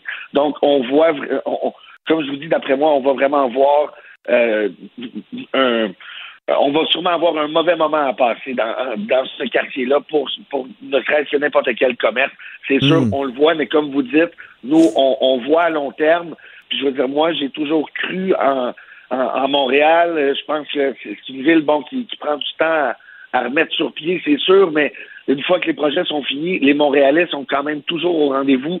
Donc, comme je vous dis, moi, j'ai déjà eu un, un restaurant dans le quartier des spectacles quand c'était justement la construction du quartier des spectacles. Et puis, je l'ai vu, puis j'ai vu la différence après. Donc, je crois que je crois qu'on peut vraiment se dire que d'ici quelques années, euh, ben, ça, ça va devenir vraiment quelque chose de très intéressant comme quartier là, Oui. et, et comme, euh, comme endroit pour avoir un restaurant. Puis sur le resto en tant que tel, vous dites bistrot, gastronomie française. Oui, je euh, me, suis, je me suis trompé. Je me suis trompé parce que je veux jamais utiliser le mot bistrot. C'est vraiment parce qu'il est, Ah ouais, très hein? tôt le matin pour. euh, C'est pas un bon mot. C'est pas un bon mot. Moi, il me semble que j'entends ce mot-là, je, je trouve ça, je trouve ça sympathique, mais c'est peut-être moi qui, qui, qui- Ben, c'est parce que c'est parce que oui, moi j'ai rien contre le mot bistrot, j'ai rien contre les bistrots, c'est juste que pour le Molière, ce n'est pas un bistrot. Un bistrot, ce que ça veut dire, c'est que il y a une certaine cuisine de création journalière. Ça voudrait dire que c'est plus une cuisine du marché. Tandis que nous, au Molière, on a vraiment, en fait, moi, ce que j'ai fait, c'est que moi, j'ai commencé quand j'étais jeune dans la cuisine française. Et euh, c'est une cuisine qui me passionne, mais que j'avais perdu un peu euh, parce que au Mousseau, on fait que de la création avec des, des, euh, des produits d'ici. Donc, c'est en fait, c'est des, on, on- on invente des plats qui n'existent pas. Tandis que moi, j'avais envie pour mon, mon un, projet qui, est- qui est maintenant le Molière euh, par Mousseau, de revenir à ces bases d'une gastronomie française très précise. Et celle qu'on vise au Molière, c'est vraiment la gastronomie de brasserie française. Le classique, là. Exactement. le tartare. euh, Exactement. On réinvente pas, puis euh, on va pas essayer de venir mettre euh, une touche funky à un plat qui est déjà un classique. J'aurais pas d'émulsion de truffe sur mon steak frites. Là. Non, vous n'en Ok. aurez pas, mais vous pouvez avoir des belles grosses tranches de truffes râpées directement sur votre steak parce que c'est la saison en ce moment. Donc, sais, nous, on est allé vraiment chercher des appellations classiques. Euh, J'ai ressorti mes vieux livres de cuisine. Et quand je dis des vieux livres, je parle vraiment de vieux livres. Là. Et je suis allé, je suis vraiment retourné chercher les appellations, les ingrédients. Et la touche que moi j'ai amenée, c'était vraiment de mettre un, geste très sûr et affirmé et une très belle présentation des, des plats pour que tout soit vraiment euh, euh, quand si vous venez, moi je veux que, admettons, vous, euh, vous venez chez moi, puis vous mangez, on a une, une grosse rôtisserie, vous mangez un poulet rôti, puis vous trouvez que c'est un excellent poulet rôti, mais je veux qu'à chaque fois que vous allez venir, Il va toujours être pareil. Hmm. Exactement. Puis que je veux que ce restaurant-là, dans 10 ans, soit un classique euh, au- au- autant que l'Express ou le Leméac, dans le sens que quand on y va, on est rassuré par une, une qualité et une façon de faire dont on reconnaît le- le- le- le- l'existence. Donc, on, on va, pouvoir vraiment dire, moi, je vais là-bas manger mon foie parce que ça fait 10 ans qu'il est pareil et Hmm. c'est comme ça que je l'aime. Donc, euh, donc, c'est un beau projet, en fait. On s'est lancé vraiment là-dedans. Là. Je suis très heureux de faire partie de ce projet. Est-ce que c'est. Parce que votre nom dans la tête, je pense, de beaucoup de Québécois, puis il y a, il y a eu une grosse réflexion sur l'avenir des restaurants, dont vous en avez fait part. Puis vous- chez Mousseau, comme vous le disiez, c'est de la création, c'est une table qui coûte très cher parce que vous arrivez avec des menus dégustation, euh, vous avez décidé d'avoir moins de place dans votre restaurant aussi pour concentrer sur euh, un service. Là, on revient dans le Oui. plus grand grand public. Est-ce qu'on est on est dans quelle gamme là? On est dans disons le le, le, le, moyen gamme, le, haut de gamme Ben, pas trop cher. Si on parle, si on se met à parler de prix, je vous dirais qu'on est dans la moyenne de tous les restaurants euh, du, du même euh, du, du même calibre à Montréal. Donc, euh, je, vous dirais que quelqu'un qui veut qui veut manger à plus petit budget peut trouver son compte chez nous. Euh, parce qu'il y a des plats qui sont vraiment moins chers, il y a des plats qui sont un petit peu plus, euh, comme je dirais, sur le pouce, là, tu sais, un, un- tartare, un croque-monsieur, euh, Mm. le, le- le- le demi-poulet ou des trucs comme ça. On, on s'en tire vraiment pour, pour pas si cher que ça. Puis il faut comprendre que maintenant, la nourriture, il faut le reconnaître, la nourriture, ça a un Il y a du beurre dans, la Euh, dans la cuisine française. ah le oui, beurre coûte il y a cher. du beurre, puis il y a de la crème, oui. Puis, tu sais, si on veut, si on veut manger une certaine qualité, il faut pas non plus trop cheaper sur les prix parce que si vous encouragez un restaurant qui donne des prix pas chers, mais dites-vous qu'en arrière, il y a du monde qui sont mal payés et il y a des ingrédients qui sont pas euh, dignes euh, de, de, de, de, tu sais, de se retrouver sur une carte. Donc, euh, euh, nous, ce qu'on veut, c'est vraiment euh, que, ce soit accessible. Donc, comme je vous dis, si quelqu'un veut manger à petit budget, là, prenons le menu, là, euh, je, vais y aller par mémoire, mais admettons, quelqu'un qui se prendrait un poulet, euh, se prendrait un petit accompagnement, une entrée et un dessert, je voudrais que ça tourne autour de 60 dollars à peu près, euh, plus taxes et le service. Je veux dire, on est vraiment dans une dans une gamme moyenne de prix. Mais si quelqu'un, par exemple, veut se prendre une, une, une- une canne de caviar avec une toast à la truffe, un homard thermidor, un morceau de foie gras et des huîtres, Mm. ben là, il peut s'en tirer pour 300 dollars. C'est vraiment, tu sais, c'est- on a créé un menu qui doit s'adapter Ouais, ouais. à, euh, à une clientèle large. C'est un gros restaurant qui est adjacent à Saint-Denis. Donc, s'il y a un festival sur Saint-Denis ou si la rue est fermée, on veut que monsieur, madame, tout le monde, sans réservation, soient capables de rentrer aussi et de se payer un petit plaisir sans nécessairement devoir sortir leur REER. Hmm. Puis, puis l'avenir des restaurants à Montréal, vous le voyez comment là, avec l'inflation? euh, vous l'avez eu cette réflexion-là pour votre resto. Là, il y a un nouveau, un nouvel ajout à votre gamme. Euh, Est-ce que est-ce que l'avenir, est-ce que les restaurants ont des beaux jours devant eux ou il y a encore une grosse période difficile qui les attend? Non, d'après moi, il y a encore une période difficile. Euh, comme je disais tantôt, malheureusement, je crois que ça va être la loi du plus fort qui va rester. Ouais. Ou malheureusement, ce qui va aussi pouvoir rester, c'est malheureusement, ça va être des restaurants qui vont vendre des produits vraiment de basse qualité. euh, Il n'y aura plus tant de milieux. Il n'y a plus de classe moyenne de restaurants. Il va y avoir le cheap et le très Exactement. riche. Là. Exactement. Puis moi, ma, ma, en fait, ce que j'essaie de prôner, c'est de dire aux gens de moins sortir, mais de mieux sortir. Donc, quand vous sortez, choisissez les endroits où vous voulez aller. Euh, ne serait-ce que d'encourager des euh, entreprises locales, déjà de, de, moins aller vers les chaînes, les grandes chaînes, pour vraiment pouvoir faire vivre les entrepreneurs d'ici, les producteurs d'ici, euh, choisir où on va, puis de comprendre que le restaurant, c'est un privilège. On n'est pas, on, s'est habitué à être euh, dans un, dans un monde où le restaurant était accessible au point où euh, on on n'est pas obligé de décider ce qu'on va manger ce soir. Au pire, on ira au restaurant ou on va se commander de la bouffe. Mais à un moment donné, c'est que à petit, ces prix-là ont, ont augmenté. Et maintenant, on est rendu que se commander de la bouffe avec euh, des applications ou des trucs comme Uber Eats ou tout ça, on peut s'en tirer pour vraiment cher, pour une qualité vraiment, vraiment, vraiment ridicule, qui souvent arrive. euh, euh, tu sais, dans les annonces qui nous montrent, c'est tout beau la nourriture, mais quand ça, quand tu commandes, ça prend une heure à arriver, ça te coûte 100 dollars pour deux personnes pour manger du poulet au beurre. Je dire, à un moment donné, il y a, euh, il y a, y y un milieu qu'il faut qu'il faut rattraper. Puis je crois que si on laisse les gens vraiment, euh, euh, si on, on apprend aux gens à mieux sortir puis à savoir qui ils encouragent, euh, ben dans ce cas-là, on, on risque d'avoir des, des beaux jours qui vont s'en venir pour une restauration locale et un entrepreneuriat local là, qui va être vraiment mis de l'avant. Et puis il faut pas oublier que les restaurants c'est- on, on fait partie vraiment du circuit des touristes. Ben hein. oui. Et on- on- je veux dire, c'est c'est un- une ville qui a des restaurants, c'est une ville qui a des touristes. Donc, euh, il faut, il faut qu'on soit capable de maintenir la reconnaissance qu'on a en ce moment, là, qui est d'être une ville gastronomique, sans perdre tous nos joueurs, bien Mm. sûr, et puis en faisant en sorte que le, le- le touriste moyen, quand il va partir d'ici, va avoir des super souvenirs gastronomiques. Là. Antonin Mousseau-Rivard, merci euh, beaucoup d'avoir été là, puis euh, bonne chance pour la suite de ce Ben, nouveau restaurant-là. Le Molière par Mousseau. Merci beaucoup. Là. Merci, bonne Salut. journée. L'opinion populaire. Martino. Toi là, là, ça va faire. J'ai déjà essayé d'expliquer ça. À un moment donné, pouvez-vous régler ça? La rencontre de Richard Martineau. Richard, bonjour. Salut. Je, je vais te faire écouter une petite chanson euh, en ce début de chronique. On a actuellement énormément de processus. Un comité de parlementaires.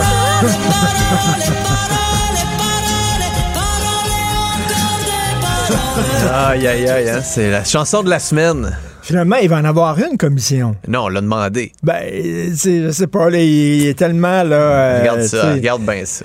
J'ai bien hâte, mais il est vraiment, là, il est vraiment peinturé dans le coin. Parole, parole. J'ai pensé à toi. Dur hiver pour Éric Duhem. Eh C'est la hein? chronique de, de Mario. Il est rendu en dessous de la barre des 10 je sais.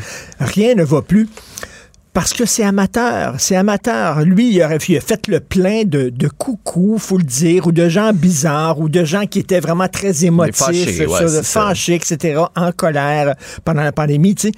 Mais tu formes, tu formes pas un parti avec des gens qui faisaient de la danse en ligne, pas de masque, euh, dans les centres commerciaux pendant la pandémie pour montrer qu'ils se foutaient des vu, mesures vu son tu sais, sur Roxham, là.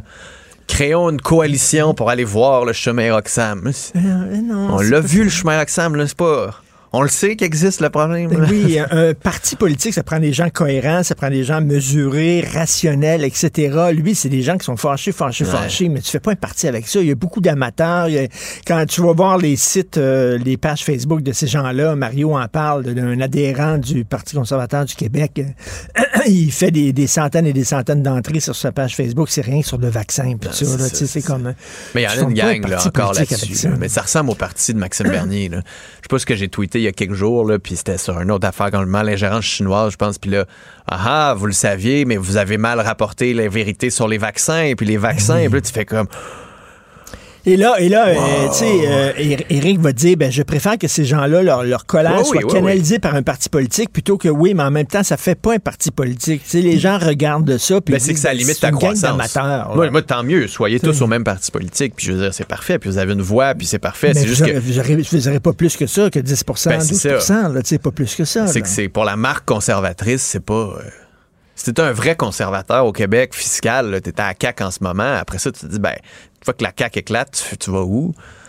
C'est pas le Parti conservateur qui va être ta maison politique. Non, absolument pas. Donc, il faut qu'il passe d'un mouvement populaire à un parti structuré. Et ça, c'est pas évident. Il va falloir qu'il fasse du ménage dans ses membres, qu'il aille chercher Oui, mais des gens que qui sont c'est eux autres qui l'ont élu. Mais tu sais, qu'il aille chercher des gens qui sont, euh, Ah oui. qui sont intéressants. Mais les gens qui sont intéressants, ils regardent les gens qui sont au Parti conservateur, ça leur tente pas d'être là. Donc, c'est le fait la poule. C'est ben, avec pas des chiffres comme ça, c'est comme le Parti libéral, c'est difficile de recruter. Tout à fait. Richard. Parole, parole. Bonne émission, bonne fin de semaine. Merci à toute l'équipe qui a travaillé sur l'émission cette semaine. Merci à vous. À lundi. Cube Radio.